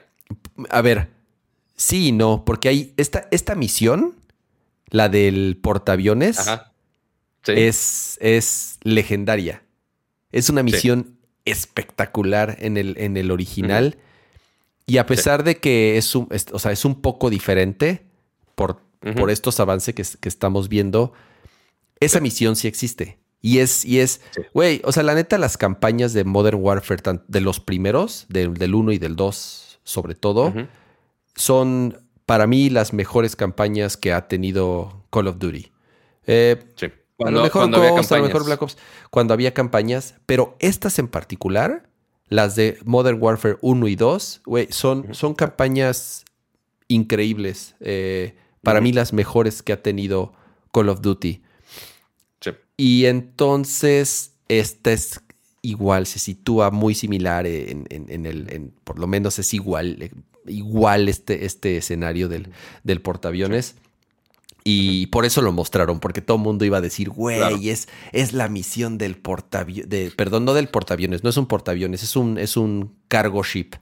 Eh, eh, no sé por qué estaba diciendo portaaviones, no es un portaaviones, es un cargo ship. Se ve muy bien, honestamente. Yo creo que este, obviamente, esta es la versión de Next Gen, ya sea de PlayStation 5 o de Xbox Series X o incluso de PC, porque el juego también va a salir en generaciones anteriores, va a salir tanto para PlayStation 4 como para Xbox One. Y pues, güey. Recordemos que es un juego del 2009 originalmente. Es, es, Call of Duty. ¿Qué podemos decir de Call of Duty? Hay gente que sigue diciendo chole otra vez Call of Duty. Yo le tengo un aprecio a Modern Warfare, a la serie de Modern Warfare de Call of Duty. Y yo creo que sí voy a regresar a jugar. Tiene rato que no le entro un Call of Duty. Yo creo que este sí le voy a entrar, porque sí le tengo, te digo, aprecio a la serie de Modern Warfare. Y se ve muy bien, se ve divertido, la campaña se ve muy bien. Y el, y el multiplayer, el multiplayer es, es, es, es garantía de un Que no mostraron nada del multiplayer, pero ajá, justamente Todavía no. Siempre muestran, siempre muestran la campaña. Ajá. Así es. Correcto. Normalmente el multiplayer es garantía, pero quién sabe. Este, mira, con que no le metan microtransacciones, estamos chidos. Bueno, va a tener. Este, va a igual tener recordemos- Sí, son pases, Sí, obviamente. algunas. Sí, totalmente. Y recordemos que este va a ser de los últimos, si es que todo sale bien, de los últimos Call of Duties eh, antes de la compra de, ya que se finalice la compra de Microsoft, de Activision. Sí, Entonces, este es de Infinity importante. Ward, entonces es el equipo A. eh, y después del bodrio que fue Vanguard, la neta. eh, Fue muy mal ahí. la neta, güey, o sea, yo sí tengo muchas esperanzas de que este sí esté chingón. Güey. Flashback. Ah, ¿Jugaste Flashback, Ajá. Pato, el original? jamás. Jamás jugaste Flashback. Flashback es un juego que, No. digo, digo, salió en PC en su momento. Yo lo jugué en el Super Nintendo. Esa fue la versión que yo jugué. Es un juego de plataforma, un side-scroller mezclado con RPG, con, con cierta historia de sci-fi. Bueno, es, es- es un juego sci-fi. Y este es una secuela. Es una secuela directa, tal cual es Flashback no mames, Cama, ¿cómo 2. querías que lo cómo querías que lo jugaras? Salió en el 92. Tenía un año. No me chingues, Cama. Ay, Aquí es donde se nota la edad, amigos. ah, bueno, Este, y gracias bueno. a, a Raúl Jesús Ruiz por, por renovar su membresía de Nerdcore Live, por más que quiera hacer este, de emoción, este, juntándose con los terroristas en el chat. Pero bueno, sigamos. Entonces, Flashback Dogs, lo importante es, pues sí, es justamente una secuela de un, de un juego del 92 Y pues se ve bien. O sea, yo no sé de qué trata el resto del juego, pero se ve bien. Está, está curioso porque no muestran así, muestran una mezcla de cinemáticas con cierto gameplay, pero no es muy claro si es un side-scroller, porque de pronto hay partes en donde sí se mueve en un plano tridimensional, como ahí, por ejemplo. Mm, Sí, definitivamente no. Y hay escenas en donde sí se ve un side-scroller, Ujú. Tal cual replicando la experiencia del juego original. Es un juego clásico, es un juego de culto, es un juego importante por cómo, cómo lo hicieron, Pato. Es- era muy curioso porque los movimientos del personaje eran súper realistas. Eso era algo que tenía eh, el, el- el- el monito. Corría y se veía súper natural cómo corría cómo brincaba y se colgaba y se subía de y se subía por las orillas, cómo sacabas tu arma, disparabas, te agachabas. Estaba bien chingón porque todos los movimientos de tanto el personaje como de los enemigos se veía súper fluido y súper naturales. Y yo nunca había visto algo así. Yo honestamente nunca había visto un juego en donde se viera o se sintiera así. Y además se veía muy, muy bien. Búsquenlo por ahí. Es un juego clásico, como les digo, de culto, flashback. Entonces yo di- dije, ay, güey, flashback. dos". Pero sí era, o sea, en su momento yo creo que para esos gráficos era de PC Master Race. Era de, su- el de, pero el de Super Nintendo se veía súper bien. El de Super Ah, Nintendo se veía Super Nintendo. increíblemente bien, Pato. De verdad estaba muy bien hecho la versión de. Super Nintendo. Incluso aunque la veas ahorita, dices, ay, güey, sí tiene como un sprites, unos sprites y unos, este, unos Sí le backgrounds. tu tiempo a sus animacioncitas. Sí, se ve chido. Es como, como el de Prince of Persia en su momento también. Ya. Las animaciones, quiero pensar. Y No, aquí es. no sé. Vale. Así es, man, ándale, ándale, ándale, como de muy similar al estilo de Prince of Persia, exactamente, de esa, de esa época. Aquí es en donde decíamos, ¿por qué nos, y aquí otra vez, ¿por qué nos vuelven a mostrar el mismo juego por cuarta vez? Y entonces es un Pero no. En el espacio, en primera persona, donde hay que matar monstruos. Si lo ves totalmente. y le quitas el título, neto, ¿tú crees que estamos viendo otra vez el de Alien o otra vez el Ajá. de Callisto Protocol? Porque se ven... Yo creo que podemos mostrar screenshots de los tres, así en separados. y dile, a ver, "Ah, dime el cuál es, juego". dime cuál es. Y, y- y nadie, y nadie, y nadie te va a decir exactamente cuál es. Porque ve, se Ajá. ve Igual, otro juego de terror. Lo único cagado de este es que el protagonista es Troy Baker, que es eh, Joel Ajá. en The Last of Us. Bueno, Troy Baker es como. Es como nuestro. ¿Cómo Un se actor de llama? motion capture ¿Cómo se Ajá. pues. ¿Cómo? Y de voces. Hace voces así de todo lo que te Mm, imagines. De todo lo que te imagines. Es como el que. ¿Cómo se llama el que hace la voz de Goku aquí en México? Este. Ay, güey, se- ¿cómo se, se me me- olvidó? bueno, haz de cuenta que es, es él. Porque salen. Lo tengo aquí. sale- Mario Castañeda, gracias. Ajá, es como, es como nuestro Mario Castañeda. Ha- Hace todos los juegos y hace todas las voces, este Troy Baker. Eh, routine, pato. Ajá. Otro exactamente igual que si le quitamos el título, juego en el espacio. Lo único, lo, lo único que cambia de este es que es primera persona. Es lo único que cambia. Al menos de lo que mostraron, porque no mostraron mucho. Pero sí, igual. Espacio tétrico, Monstru- este, mos- monstruos, monstruos del espacio. monstruos, Ajá. monstruos del espacio de costa a Monstruos costa. del espacio. Y pues eh, sus armitas, buena onda. Pero pues, sí, misma temática, mismo concepto. Yo no sé cómo se van a estar peleando fechas de lanzamiento de sus juegos siendo exactamente iguales. Nada más está un poquito más basado en robots. Güey, dice No doesn't have a release date. Esa es la otra, Pato. Ahorita No, hablamos bueno. de eso, de las. Ahorita hacemos un conteo de las de las fechas, Fechas, sí, no fechas. de las de las fechas o no fechas que sale, Ok. que no sale, o qué. A ver, siguiente. Este de Stormgate, lo interesante es Ajá. quién está detrás. Son muchos que de los que estuvieron, de toda, de toda esa oleada de salida que hubo de Blizzard, Sí. acuérdate que muchos empezaron a fundar estudios nuevos, otros se juntaron, otros se fueron cada quien por su camino. Y este es un nuevo juego de estrategia, es un RTS, es un juego tipo Warcraft o tipo StarCraft. No mostraron nada, güey, más que una cinemática eh, en donde Pues ahí buena onda, así de que pronto decís, mira, ese parece medio un Zerg. Y así de, mira, Sí. este parece medio un Terran. Eh, O sea, tiene toda, tiene toda la, esencia en y la inspiración de StarCraft. Y tiene sentido, porque si es lo que saben hacer bien estos güeyes, pues, pues, pues está bien que hagan lo que saben, Sí. que hagan lo que saben hacer.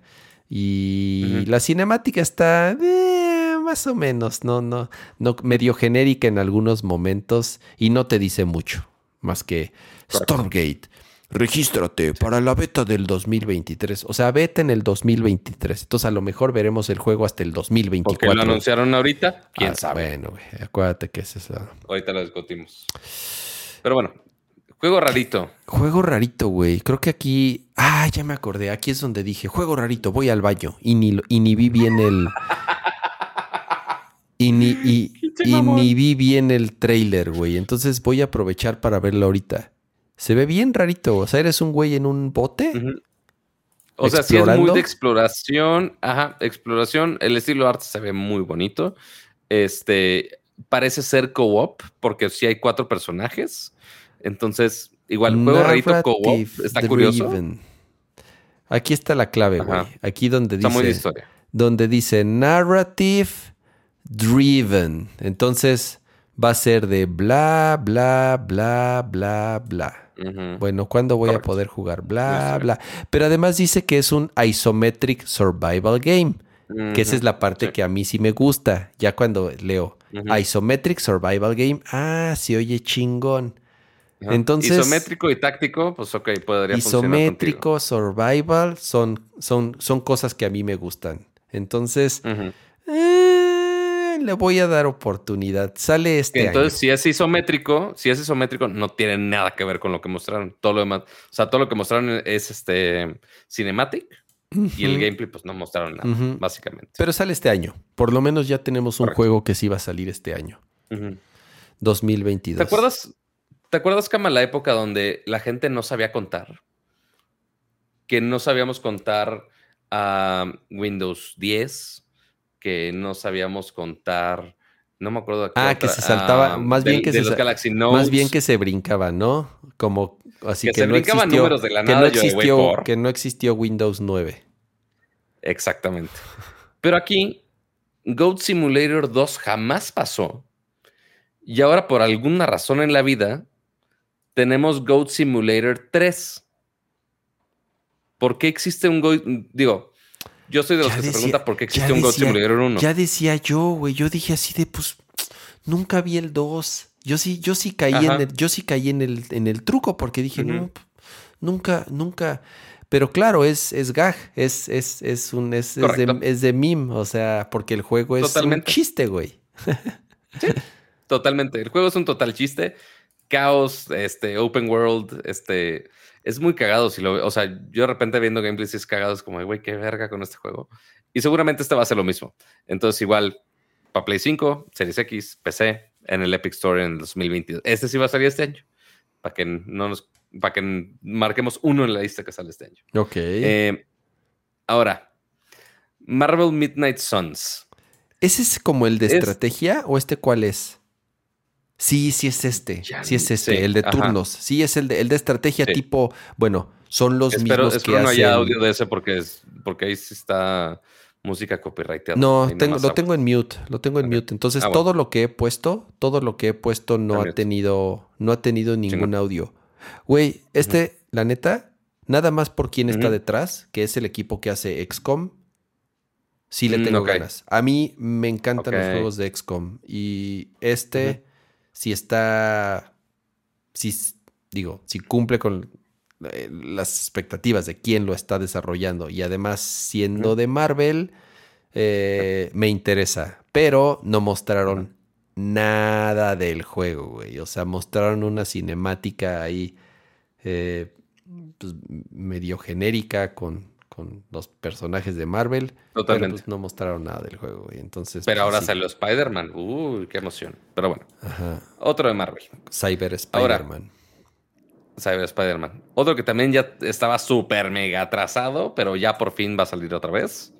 Es el DLC. Ni siquiera es, ni siquiera es Cuphead 2. El DLC de Cuphead, Delicious Last Course, según ya sale este mes. Según. Por fin. Estoy buscando gameplay y, no hay en este video, güey. Nada más es la tipa y el güey hablando. Eh, Ah, no, en ese video, en ese video yo creo que agarraron. Ah, es que solamente es la entrevista, agarraron el clip incorrecto. Mm. Pero sí, o sea, sí hay gameplay, ya hemos visto algo, bastante. Hay una nueva personaje, ¿no? Que es la tacita niña. El cáliz. ¿Cáliz se la llama? Cáliz. ¿La cáliz? Ah, ok, ok, ok. Bueno, es, o sea, es que en, español es chalice, pero no sé si tenga nombre en, español. Eh, yo lo estoy traduciendo nada más porque pocho. Eh, pero sí, justamente llega este nuevo personaje, nuevos mundos, obviamente nuevas animaciones que están a mano. Entonces, pues sí, lo hace muy interesante, ¿no? Eh, igual, habrá que ya jugarlo y sufrir otra vez. el 30 de junio, yo tengo que abrir la puerta a la gata porque, no, porque se está volviendo loca. Este, pero sí, ya por fin, después de años de retraso, ya por fin sale para el Xbox One, Series X y PC el 30 de junio. Y seguramente, no sé si está en Game Pass, según yo no. Este, de lo que leo, no. Este, pero igual, seguramente lo jugaré porque la neta sí están bien chingones. Pero también pinches difíciles. Sí, a ti sí te gustan. A mí, a mí. Ah, sí, mira, ahí sale atrás el, la, la, la, la Calis o Chalice o, como se llama. Ahora viene el vasito. Lo, ahora viene lo mero bueno, Pato. Esto sí es el highlight o los highlights de. ¿ya viste? ¿Ya viste qué está pasando en el chat? Ya somos tan populares que nos están llegando bots. Oh, empezaron a llegar los bots. A ver, banealos, Pato. A ver, al menos ahí voy, ahí voy. Denunciar. Van Power, Van, Van Hammer, Van Hammer. Spam contenido. Ahí está. Listo. Van Hammer. Listo, se acabó. Listo, bye. Ok. Aquí viene lo mero bueno, Pato. Las monas chinas. Llevábamos ya como una hora de stream. justamente pegado a, los mensajes del chat. Monas chinas, vámonos. Llevábamos una hora de stream y no, y a mí no me habían mostrado nada de monas chinas. Y no nada más nos mostraron uno, sino dos juegos de monas chinas que además son del mismo developer que ya cambiaron de nombre. De un developer y que, pero que ya conocemos. Así es, que ya cambiaron de nombre y son los responsables de Genshin Impact, que es este muy buen juego, honestamente, que salió ya hace, pues un, ya tiene más de un año que salió y que sinceramente ahorita está en un muy buen momento, ha salido un chorro de contenido, puedes jugarlo lo que quieras sin meterle un solo centavo. De verdad no es tan agresivo con, eh, las, con, las, con las microtransacciones. La verdad no es tan agresivo para hacer este, un juego gratuito. Y ahorita presentaron dos juegos. Y los también para hacer un juego gratuito No, se ve, se ve muy bien, se ve muy bien y se juega muy bien. Y el juego es, el juego es bueno, la neta, Pato. Y está disponible. Bueno, seguimos esperándolo en Switch, pero está disponible en casi, todos los celulares de la vida. Así está, y hasta en, hasta en celular. El primero es Konkai, Esther, Rail, que a ver, no, no este, eh, no estoy seguro si mostraron gameplay. Según yo no mostraron nada de gameplay más que cinemáticas de, las, de las monas chinas. Es un juego de más estilo RPG por turnos, eh, eh, tal vez es lo que es la principal diferencia con eh, Senseless Zone Zero, que ahorita lo vamos a ver, y con Genshin Impact, que sí son juegos mucho más de acción, sí, con elementos de RPG, de progresión, de, con raids, con jefes, con, con, todas estas mecánicas que podría tener un, juego. Pero, Kama, lo importante de este juego es que está en el espacio como todos los malditos juegos de este año, Kama. También está en, el, espacio. También está en el espacio. Entonces ahí puedes ver a las monas chinas haciendo sus. Pero en el espacio, Kama. Exactamente. Son los mismos clichés y lo... te digo algo, estos cuates de, de Hoyovers, como se llaman ahora, ya no se llaman mi hoyo, como solían llamarse. Son re buenos haciendo los, los dibujos, tienen un, tienen un estilo muy, muy bueno para diseñar a sus personajes, con todo el fanservice del mundo y, todo, y con todos los clichés y todos los estereotipos que tienen eh, los, los clásicos diseños de monas chinas. Pero les sale muy bien, la neta. Sí, está, sí están muy bien diseñados, sí están muy bien eh, hechos. Y por lo menos ahorita pues nada más vimos esa cinemática, sabemos que es un juego por turnos y eh, no tiene fecha, que yo sepa no tiene fecha de salida, dice coming soon, es lo único que dice, mira, ahí está, coming soon. Y el otro, este ya habíamos visto un avance que se llama Zone Zero, incluso de este ya eh, mostraron ya gameplay y se ve más similar a Genshin Impact en cuanto a mecánicas, en cuanto a estilo de juego, chingo de acción, combos todo el tiempo, poderes especiales, eh, eh, el cambio de tomas. Igual, monas chinas, pero estas más, en el futuro, eh, en vez de ser un mundo mágico. O de fantasía, exactamente. Genshin Impact es un mundo de fantasía y de magia y muy eh, medieval, eh, eh, similar a estos RPGs o estos MMO clásicos. Este no, este es completamente futurista, muy similar, me recuerda mucho a... ¿Cómo se llama el que salió en, Nintendo Switch? Mm, Astral Chain y el que salió después para Xbox y PlayStation, que se llama. Eh, uh, uno que hasta recomendé varias veces. Se me fue el nombre, ah, lo siento. Eh, Alguno de esos. Pero sí, o sea, la única diferencia que mencionan de. O sea, sí, el estilo de arte es muy. O sea, sabemos que es el mismo engine. O sea, y sí, son monas chinas igual, sí, más hacia el futuro. Pero la única diferencia realmente de gameplay, al menos lo que mencionan, eh, justamente aquí dice en el artículo, el detalle de Genshin Impact, pero con un estilo de acción más rápido. Sí, y, Genshin, Impact es rápido, ¿eh? Ajá, por eso yo digo, ¿qué tanta diferencia va a ser el que sea más rápido? Y, no, y qué tanto caos va a ser más rápido. Está chingón, se ve bien, la neta, la neta se ve, se ve chingón.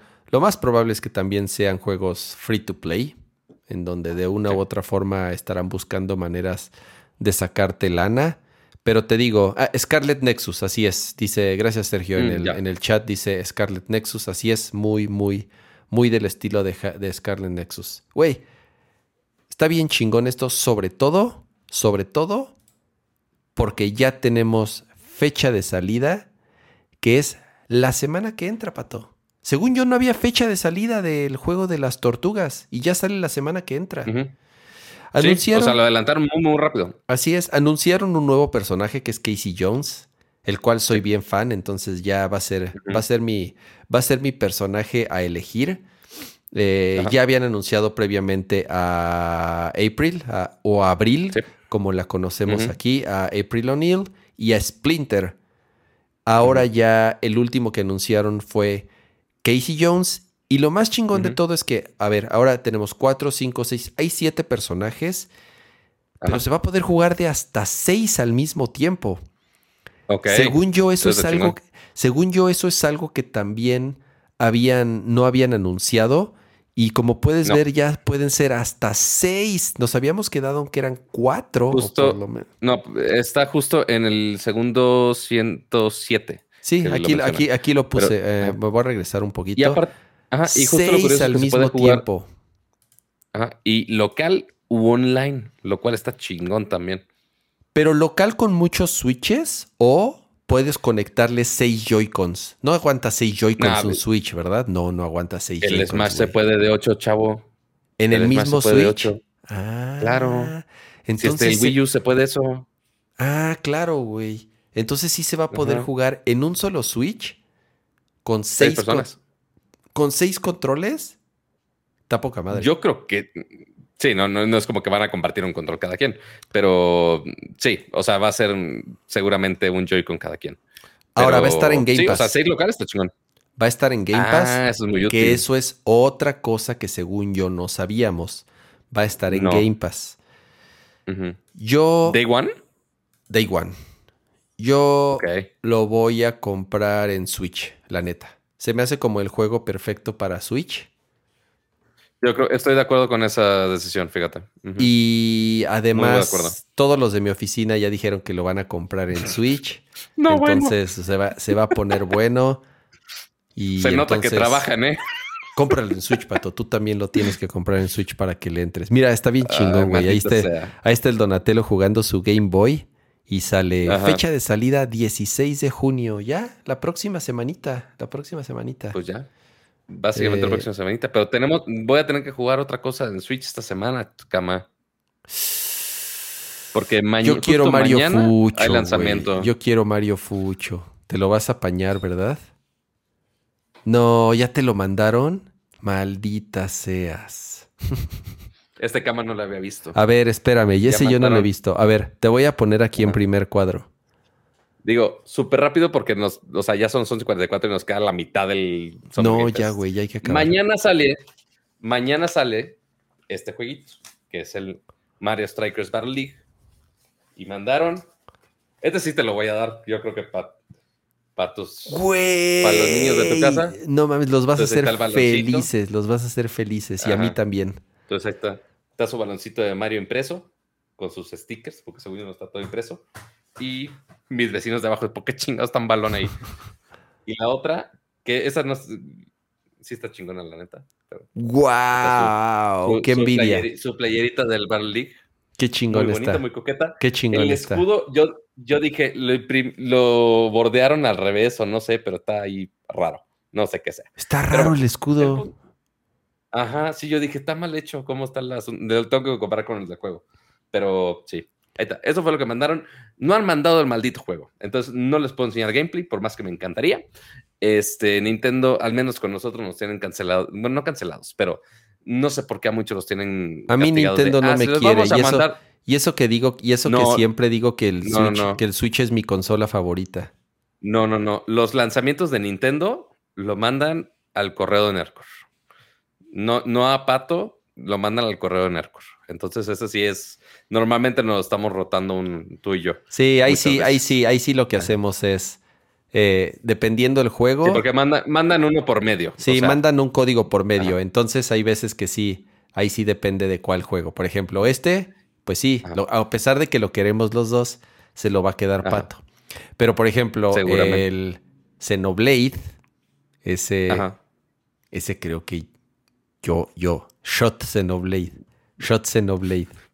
¿Por, qué, dices el creo? Eso va a pasar totalmente.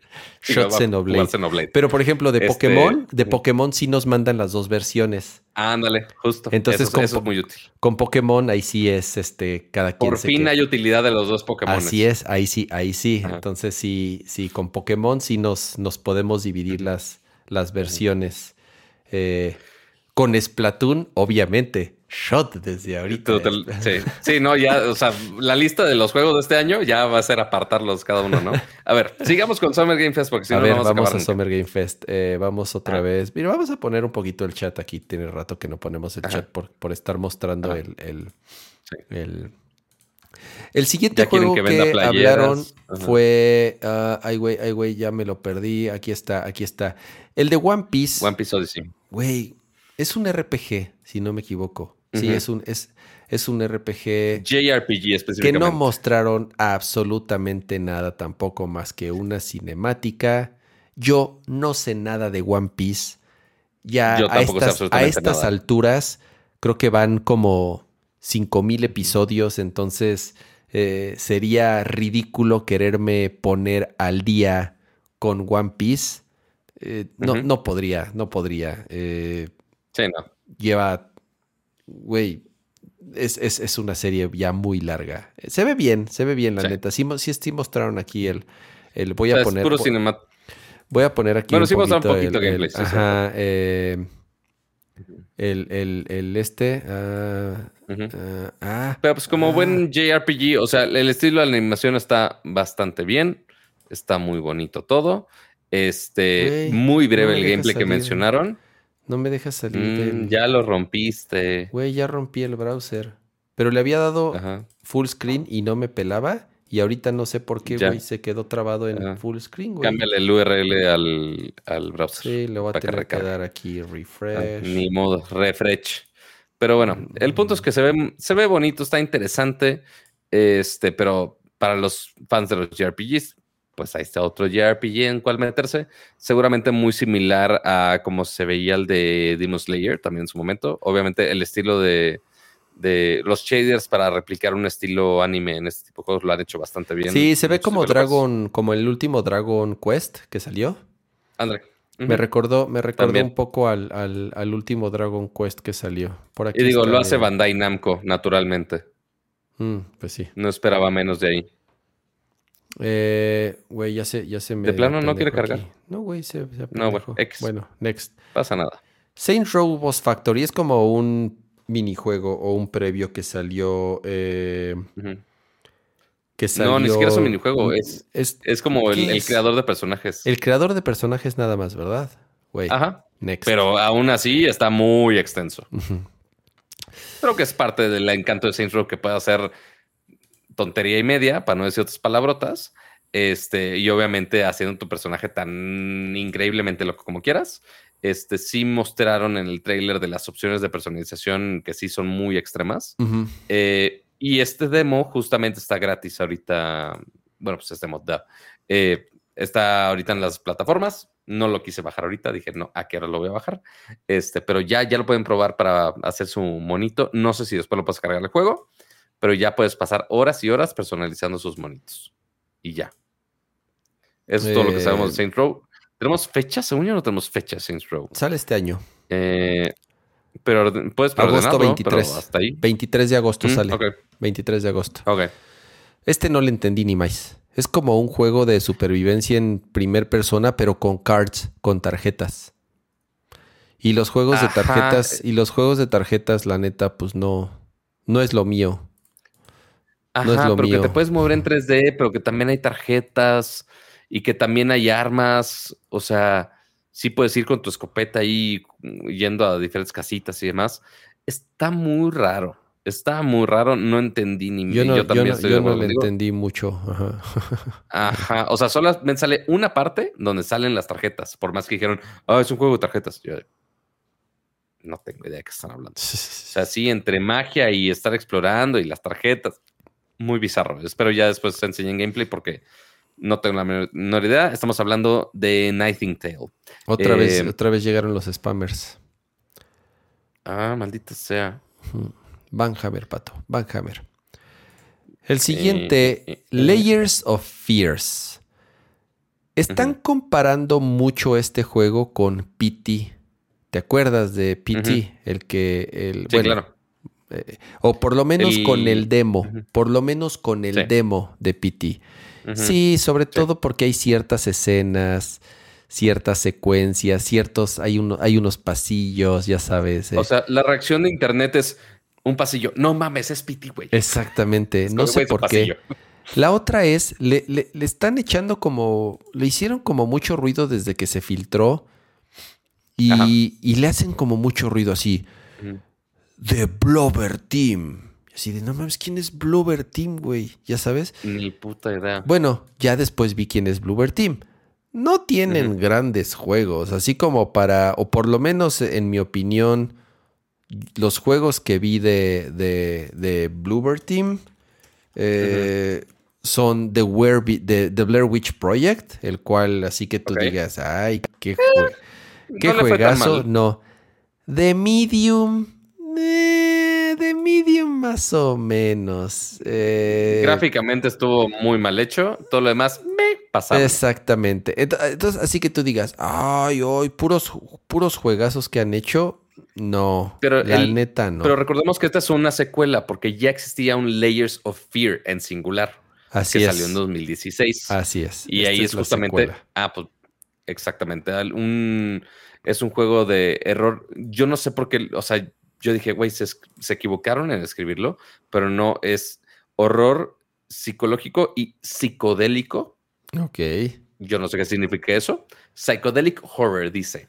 Entonces, yo no sé qué significa un horror psicodélico, si es realmente todos los sustos es estar en drogas, no tengo la menor idea. Este, pero sale hasta el 2023 para Play 5 y Windows y Xbox. Eh, y ya, pues sí, se ve muy creepy. Habrá que ver cómo tendría que ver cómo funciona el primero y eventualmente seguramente una versión más cañija con más gráficos, pues sí, sí posiblemente sí de miedo. Next. ¿Qué más nos falta? A ver, denme, perdón, perdón, perdón que les... dale, dale, dale. Que, pero es que me... Eh, ¿Qué urgencia hubo en la vida? Pato, me... Tengo miedo.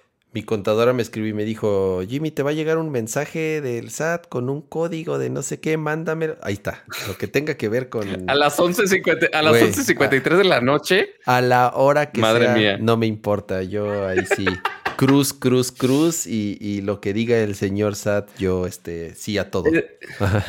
Esta sección del show es patrocinada por los desmadres del SAT. lo que sí, sí, Le vamos a le vamos a deducir esta sección del podcast al gobierno. Sí, no, algo me dijo, algo, algo me dijo de que, de que solicitó algo y que me va a llegar algo del Ok. Del buzón tributario, mándame el código. Sí, ahí está todo. Ah, Adelante, lo, que, sea. Un código de verificación. Un análisis de sangre. Ahorita, ahorita te mando este, sangre mía en una ampolleta. Este, una, una, muestra fecal. Ahorita voy al baño y la mando en un Ziploc. Lo que, lo que me pidan. Lo que me, lo que me pidan, ahí está. Con tal de que no me lleguen notificaciones o multas o lo que sea. Correcto. Me parece muy um, correcto. Next. Pues ya son los últimos dos juegos. Ya los últimos dos. aquí anotados. Gotham Knights. ¿Mostraron ya gameplay? No, ¿verdad? Nada, güey. Otra cinemática de Gotham pues, Knights. ¿Qué es esto, güey? es como el de. O sea. Es como el que salió de, de, Marvel y como el que salió apenas de Guardians of the Galaxy. Supongo es exactamente lo mismo, pero de DC, ¿verdad? No, yo eventualmente lo compararía con los juegos de Batman de, si no me equivoco, es Sledgehammer Games, si no me equivoco. Este, que sí es mucho de exploración, pero al mismo tiempo también es mucho del combate que tiene. Este, mm. que sí es muy de estar haciendo combos acá bien pinches locos, lo cual están bien chingones, la neta. Al menos yo sí he disfrutado mucho esos de eh, Gotham City y Gotham Knight, fueron los que jugué, si no me equivoco. Este, y que están, o sea, esos son muy buenos. Ah, no, son buenísimos. los, los, juegos de Batman de, sobre todo los dos primeros, son extraordinariamente buenos. A mí me fascinan esos. Ajá. Este, y según yo, está adaptando mucho ese estilo, pero con la opción de cambiar de distintos personajes, porque al menos como según está basada la historia en ese momento del tiempo, no es spoiler, hasta en el trailer sale, hasta así lo presentó Jeff Knightley, este, que justamente es una situación donde se supone que Batman está muerto. Entonces ahí están todos como el, resto de la familia gótica, eh, que sí Nightwing, que sí Robin, que sí Batichica, todo el mundo ahí metidos. Este, y justamente cada uno con sus diferentes armas, con su... Sí, es de este Rocksteady. ¿Qué dijiste? Sledgehammer, ¿no?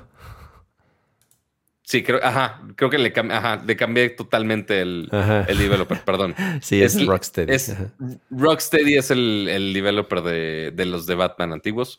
Estoy viendo si estos también, creo que dice Warner Brothers Game Montreal, pero no dice si es del mismo equipo. No, no sé si es el mismo equipo.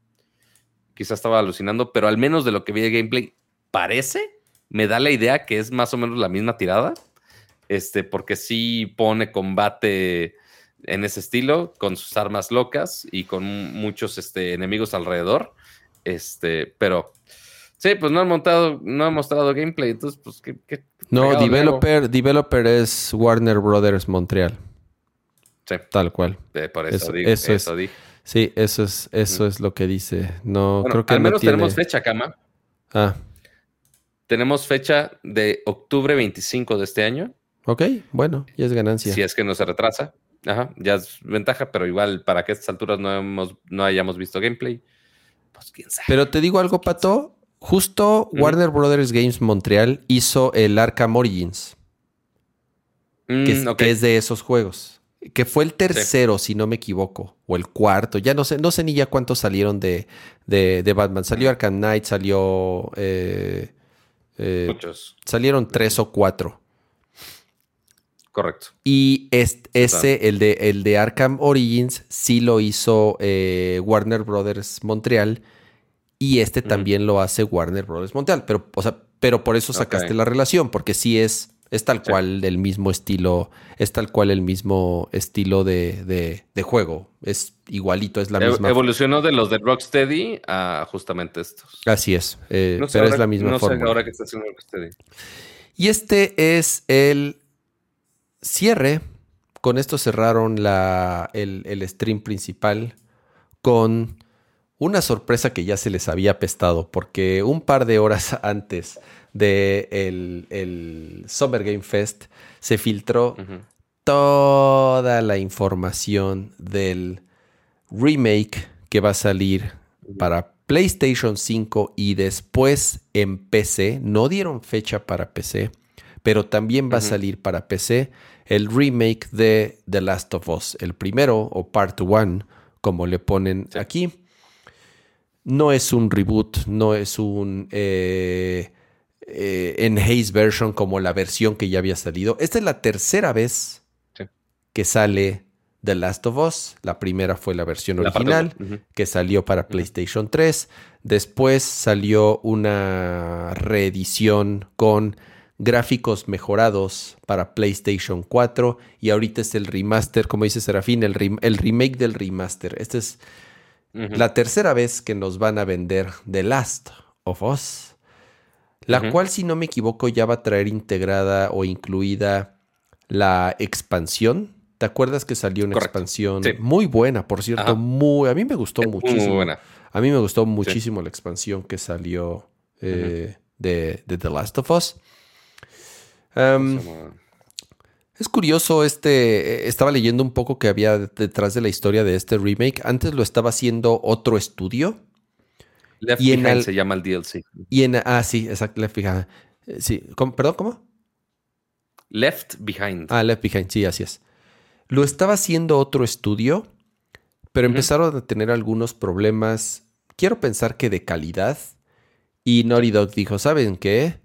Mejor pásenoslos y lo, lo seguimos haciendo nosotros. Este remake ya después se podría decir que sí está hecho por Naughty Dog.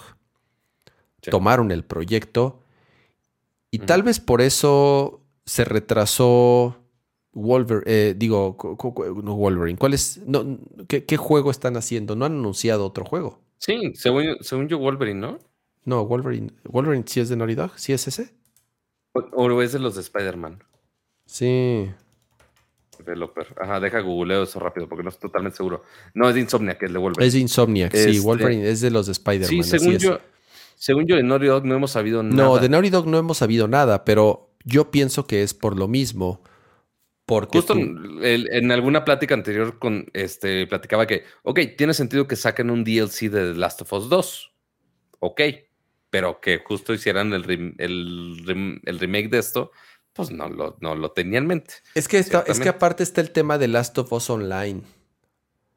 Mm, Acuérdate también. que el online, el multiplayer de Last of Us 2. ¿Cómo llegan estos canijos? ¿Qué onda con el spam? Es la primera vez que nos pasa, Ajá. ¿eh? Es la primera vez que nos tienen.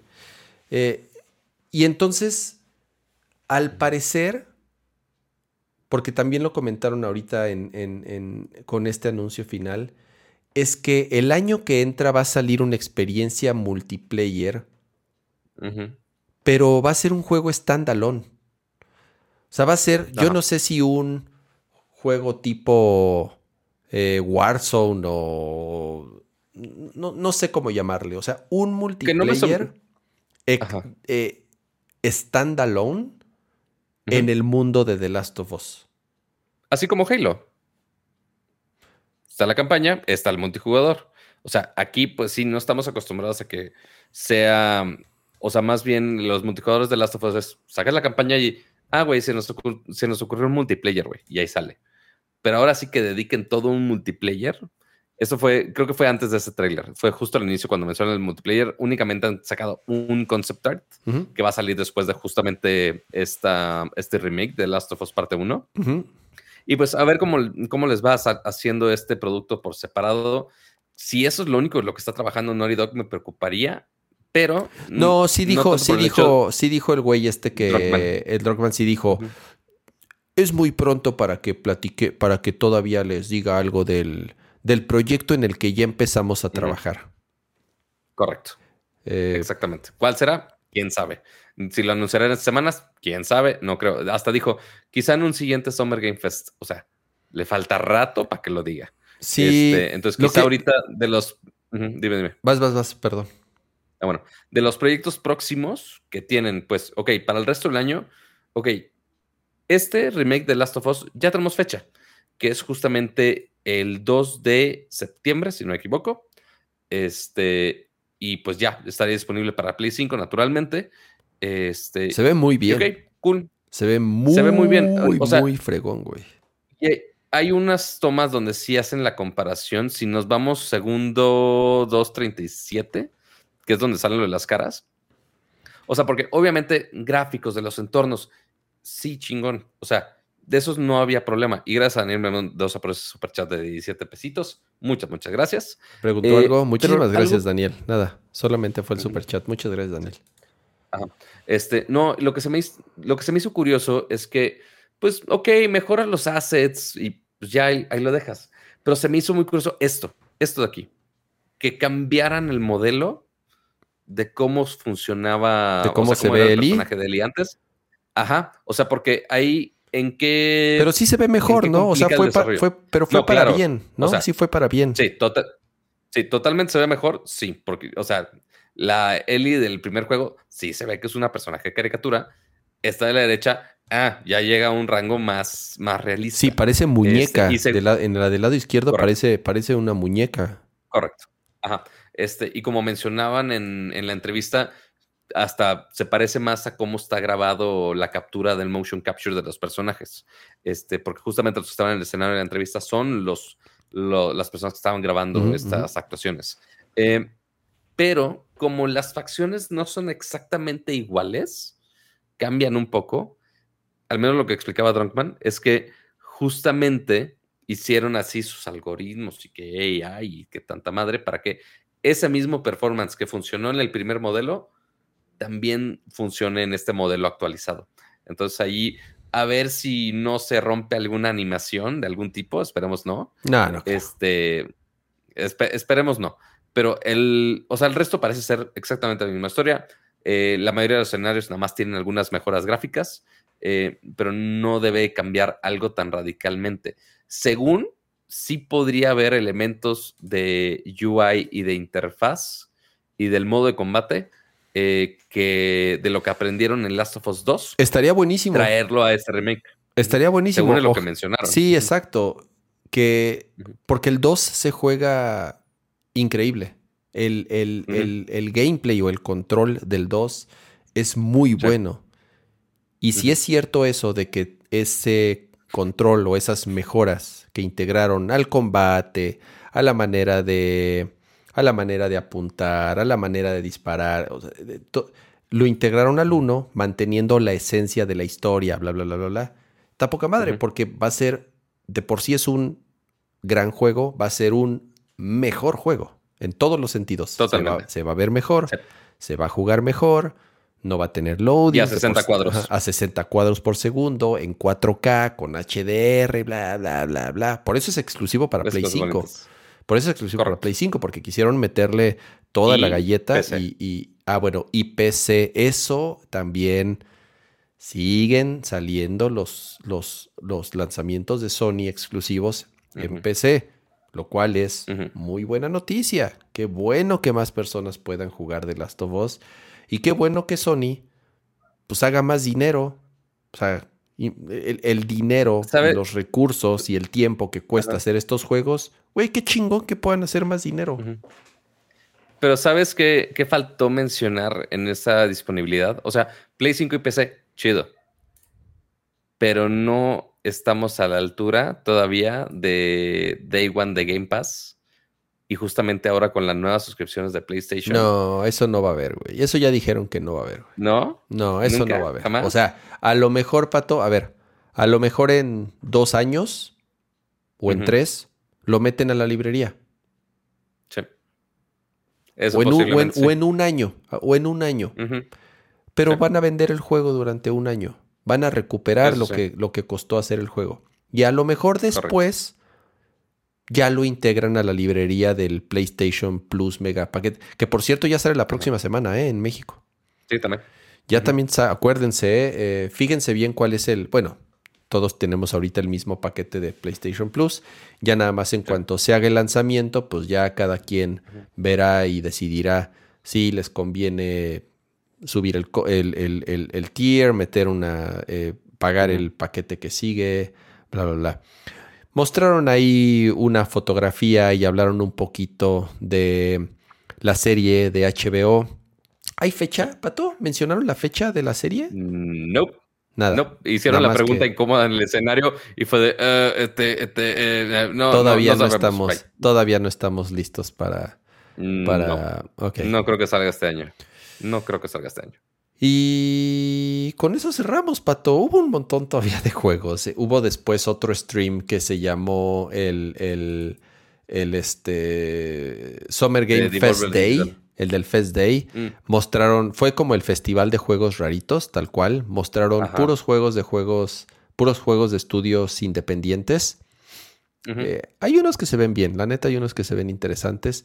Y después hubo el de Devolver Digital, ¿no? Estabas diciendo hace rato que estaba, que estaba el stream de Devolver Digital. También son eh, medio junto, con Anapurna. Son los dos reyes de los, juegos, los juegos raritos. Exactamente, son los dos reyes de los juegos raritos. Entonces, a ver si, si lo comentamos la próxima semana. Estamos llegando a dos horas con 43 minutos de stream. Y eso que empezamos temprano. ¿eh? Y eso que empezamos sharp 9.30 de la noche. Ya rebasamos las 12 de la noche. Ya, ya, ya, rebasamos la medianoche. Son las 12 horas con 13 minutos. Así que creo que es tiempo de irnos despidiendo, Patito, ¿no? Sí, porque justamente como mencionas, 9.30 de la noche, pues eso es cuando empezamos todos los jueves, chavos. Así que antes de irse, uno, dejen su bonito like. Este, gracias a Demo Corleone por esos 19 pesitos de su superchat. Muchas, muchas gracias. Agradece bastante. Eh, si no dan su superchat, y mínimo dejen su bonito like por esta bonita Las dos, Pato, las dos. Superchat y like. No, bueno, tú crees, tú, Ya vamos, todos crees ya, que mira, tienen ya- su presupuesto. Ya voy a ser como, ya voy a ser como Karki y Alfred. Ya voy a ser como los viejos payasos, güey. Ya voy a ser bien agresivo Ajá. con, con los superchats. Y no, y no, No, pelamos, y no pelamos al chat si no dejan superchat. No, no es cierto. Así de, sin, si no hay superchats, ¿hay tabla? Muchas, muchas gracias. una referencia a- a los Simpsons para que entendamos esto. Exac- exactamente. Muchas, muchas gracias a Demo Corleone por ese super chat. Y como en cada emisión al final, muchísimas gracias. Sé que ahorita se unieron un par. Ya vi Obi-Wan, pregunta Electric Blue. Es que no va a haber recomendaciones ahora. Ya nos tenemos que ir. Ya es súper tarde. Ya, ya vi Obi-Wan. Está bien chingona. Me gusta un chingo. No he visto el último episodio, el de ayer. No lo he visto. Uy, está Eh, bueno. eh, ya vi Severance. El final está espectacular. El final es de los mejores episodios que he visto en la televisión en mucho tiempo. El final de temporada de, de, a tener que verlo. de este Severance. Y me eché otra serie rápida, así nada más rápido, sorry para cerrar, en HBO, una que Sí. se llama This is Going to Hurt. This is Going to Hurt. This is Gonna Hurt, algo así. Es una comedia de doctores, es una serie británica, es una colaboración entre la BBC y AMC, basada en una novela del mismo nombre. Me recordó mucho a Scrubs. Comedia, pero con, con- con ciertos momentos dramáticos. Me recordó mucho a Scrubs. No está muy larga, está muy, muy divertida. Se los recomiendo. Se llama This is Going to Hurt. Está en HBO. ¿Quieres hacer tus recomendaciones rápidas, Pato? Así como yo rompí récord. La única tiempo. recomendación de cosas, o sea, de cosas nuevas que he visto, porque la verdad no me ha dado tiempo de la vida. Muchas gracias, Eh, Rocío, por ese super chat. Muchas, muchas gracias por Rocío. Eh, salió Miss Marvel, este, justamente esta semana. Igual está rara, apenas va un episodio. Me da hueva. Está más, diverti- está más divertidona. Este, igual a ver si se pone más seria, porque, o sea, sí, está más infantil, por así ponerlo. Este, pero saber si evoluciona a algo más serio. ¿Pero O te gustó o no te gustó? dos de Mar- No me disgustó, pero la vi muy simplona. La vi muy simplona. Este, muy juvenil, muy drama teenager. Ok. Este, sí, o sea, a ver si evoluciona más. Este, y aprovechando la, la toma, aquí tenemos el único meme del día de hoy. Same Energy. Espérame, déjate, las pongo aquí en, en primer plano. La, la silla de Apple con un cojincito arriba. Como buena silla gamer. Es un parche. Que como que le es un parche, es un parche, es lo que estoy diciendo. Pues, pues sí, o sea, exactamente igual. Ahí con su pinche colchoncito arriba. Pero muchas gracias por eso. Por los momazos también del día de hoy. Pero, pues sí, esa es la única recomendación que, que he visto esos días. Igual eh, durante el domingo les recomiendo que sigan 10 también, 10.com. ha sido un, un sitio que este, quizá esté involucrado de alguna manera. Eh, igual el domingo vamos a hacer, o sea, uno, cobertura de Summer- todo Summer Game Fest durante estos días.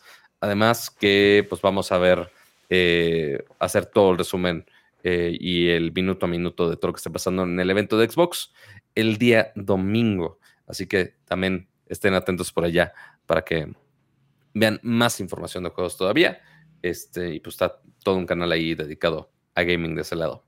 Pero bueno, creo que es todas las recomendaciones que tengo, mi estimado Camaleón.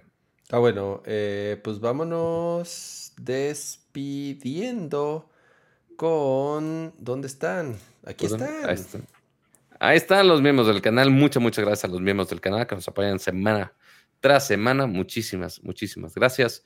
Igual los que estuvieron viendo aquí la transmisión en vivo. Recuerden, jueves 9.30 de la noche. Si le están viendo la repetición, pues bueno, se están perdiendo nada más de la interacción en vivo. Si no les da tiempo o están trabajando o no sé, está bien, no pasa nada. Pero si quieren unirse aquí a la plática, por supuesto, se pueden unir para que los leamos con todos y sus memes que comparten en sus diferentes redes sociales.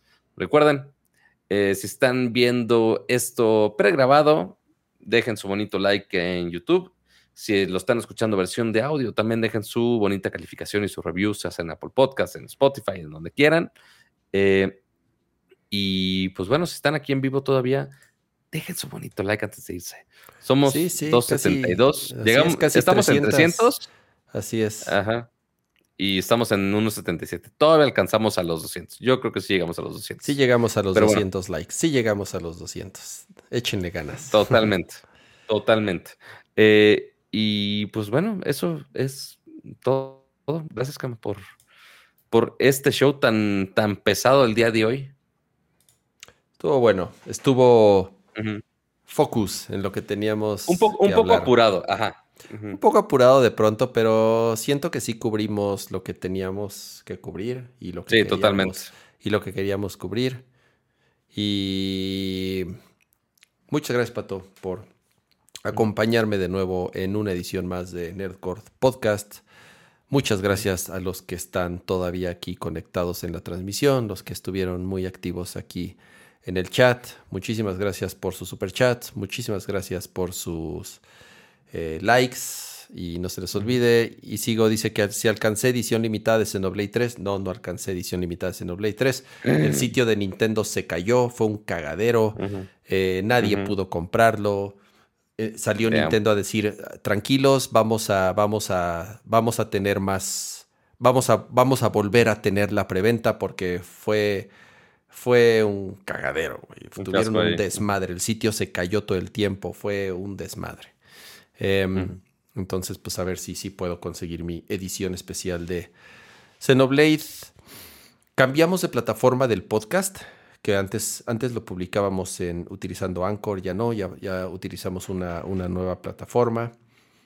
Entonces, por ahí nos ayudaría mucho que nos ayuden con su recomendación, con sus calificaciones en los distintos sitios de donde están suscritos. En teoría no se debieron haber suscrito, pero de, haber desuscrito, pero échenle un ojo ahí a, su, a, su, suscripción, asegurarse que sí sigan suscritos al, podcast. Eh, nos ayuda mucho, como siempre, su, su recomendación, su calificación. Y eso es todo. Gracias. Cuídense mucho. Nos vemos la próxima semana, si todo sale bien. Descansen, disfruten su fin. Bye. Ahí se ven.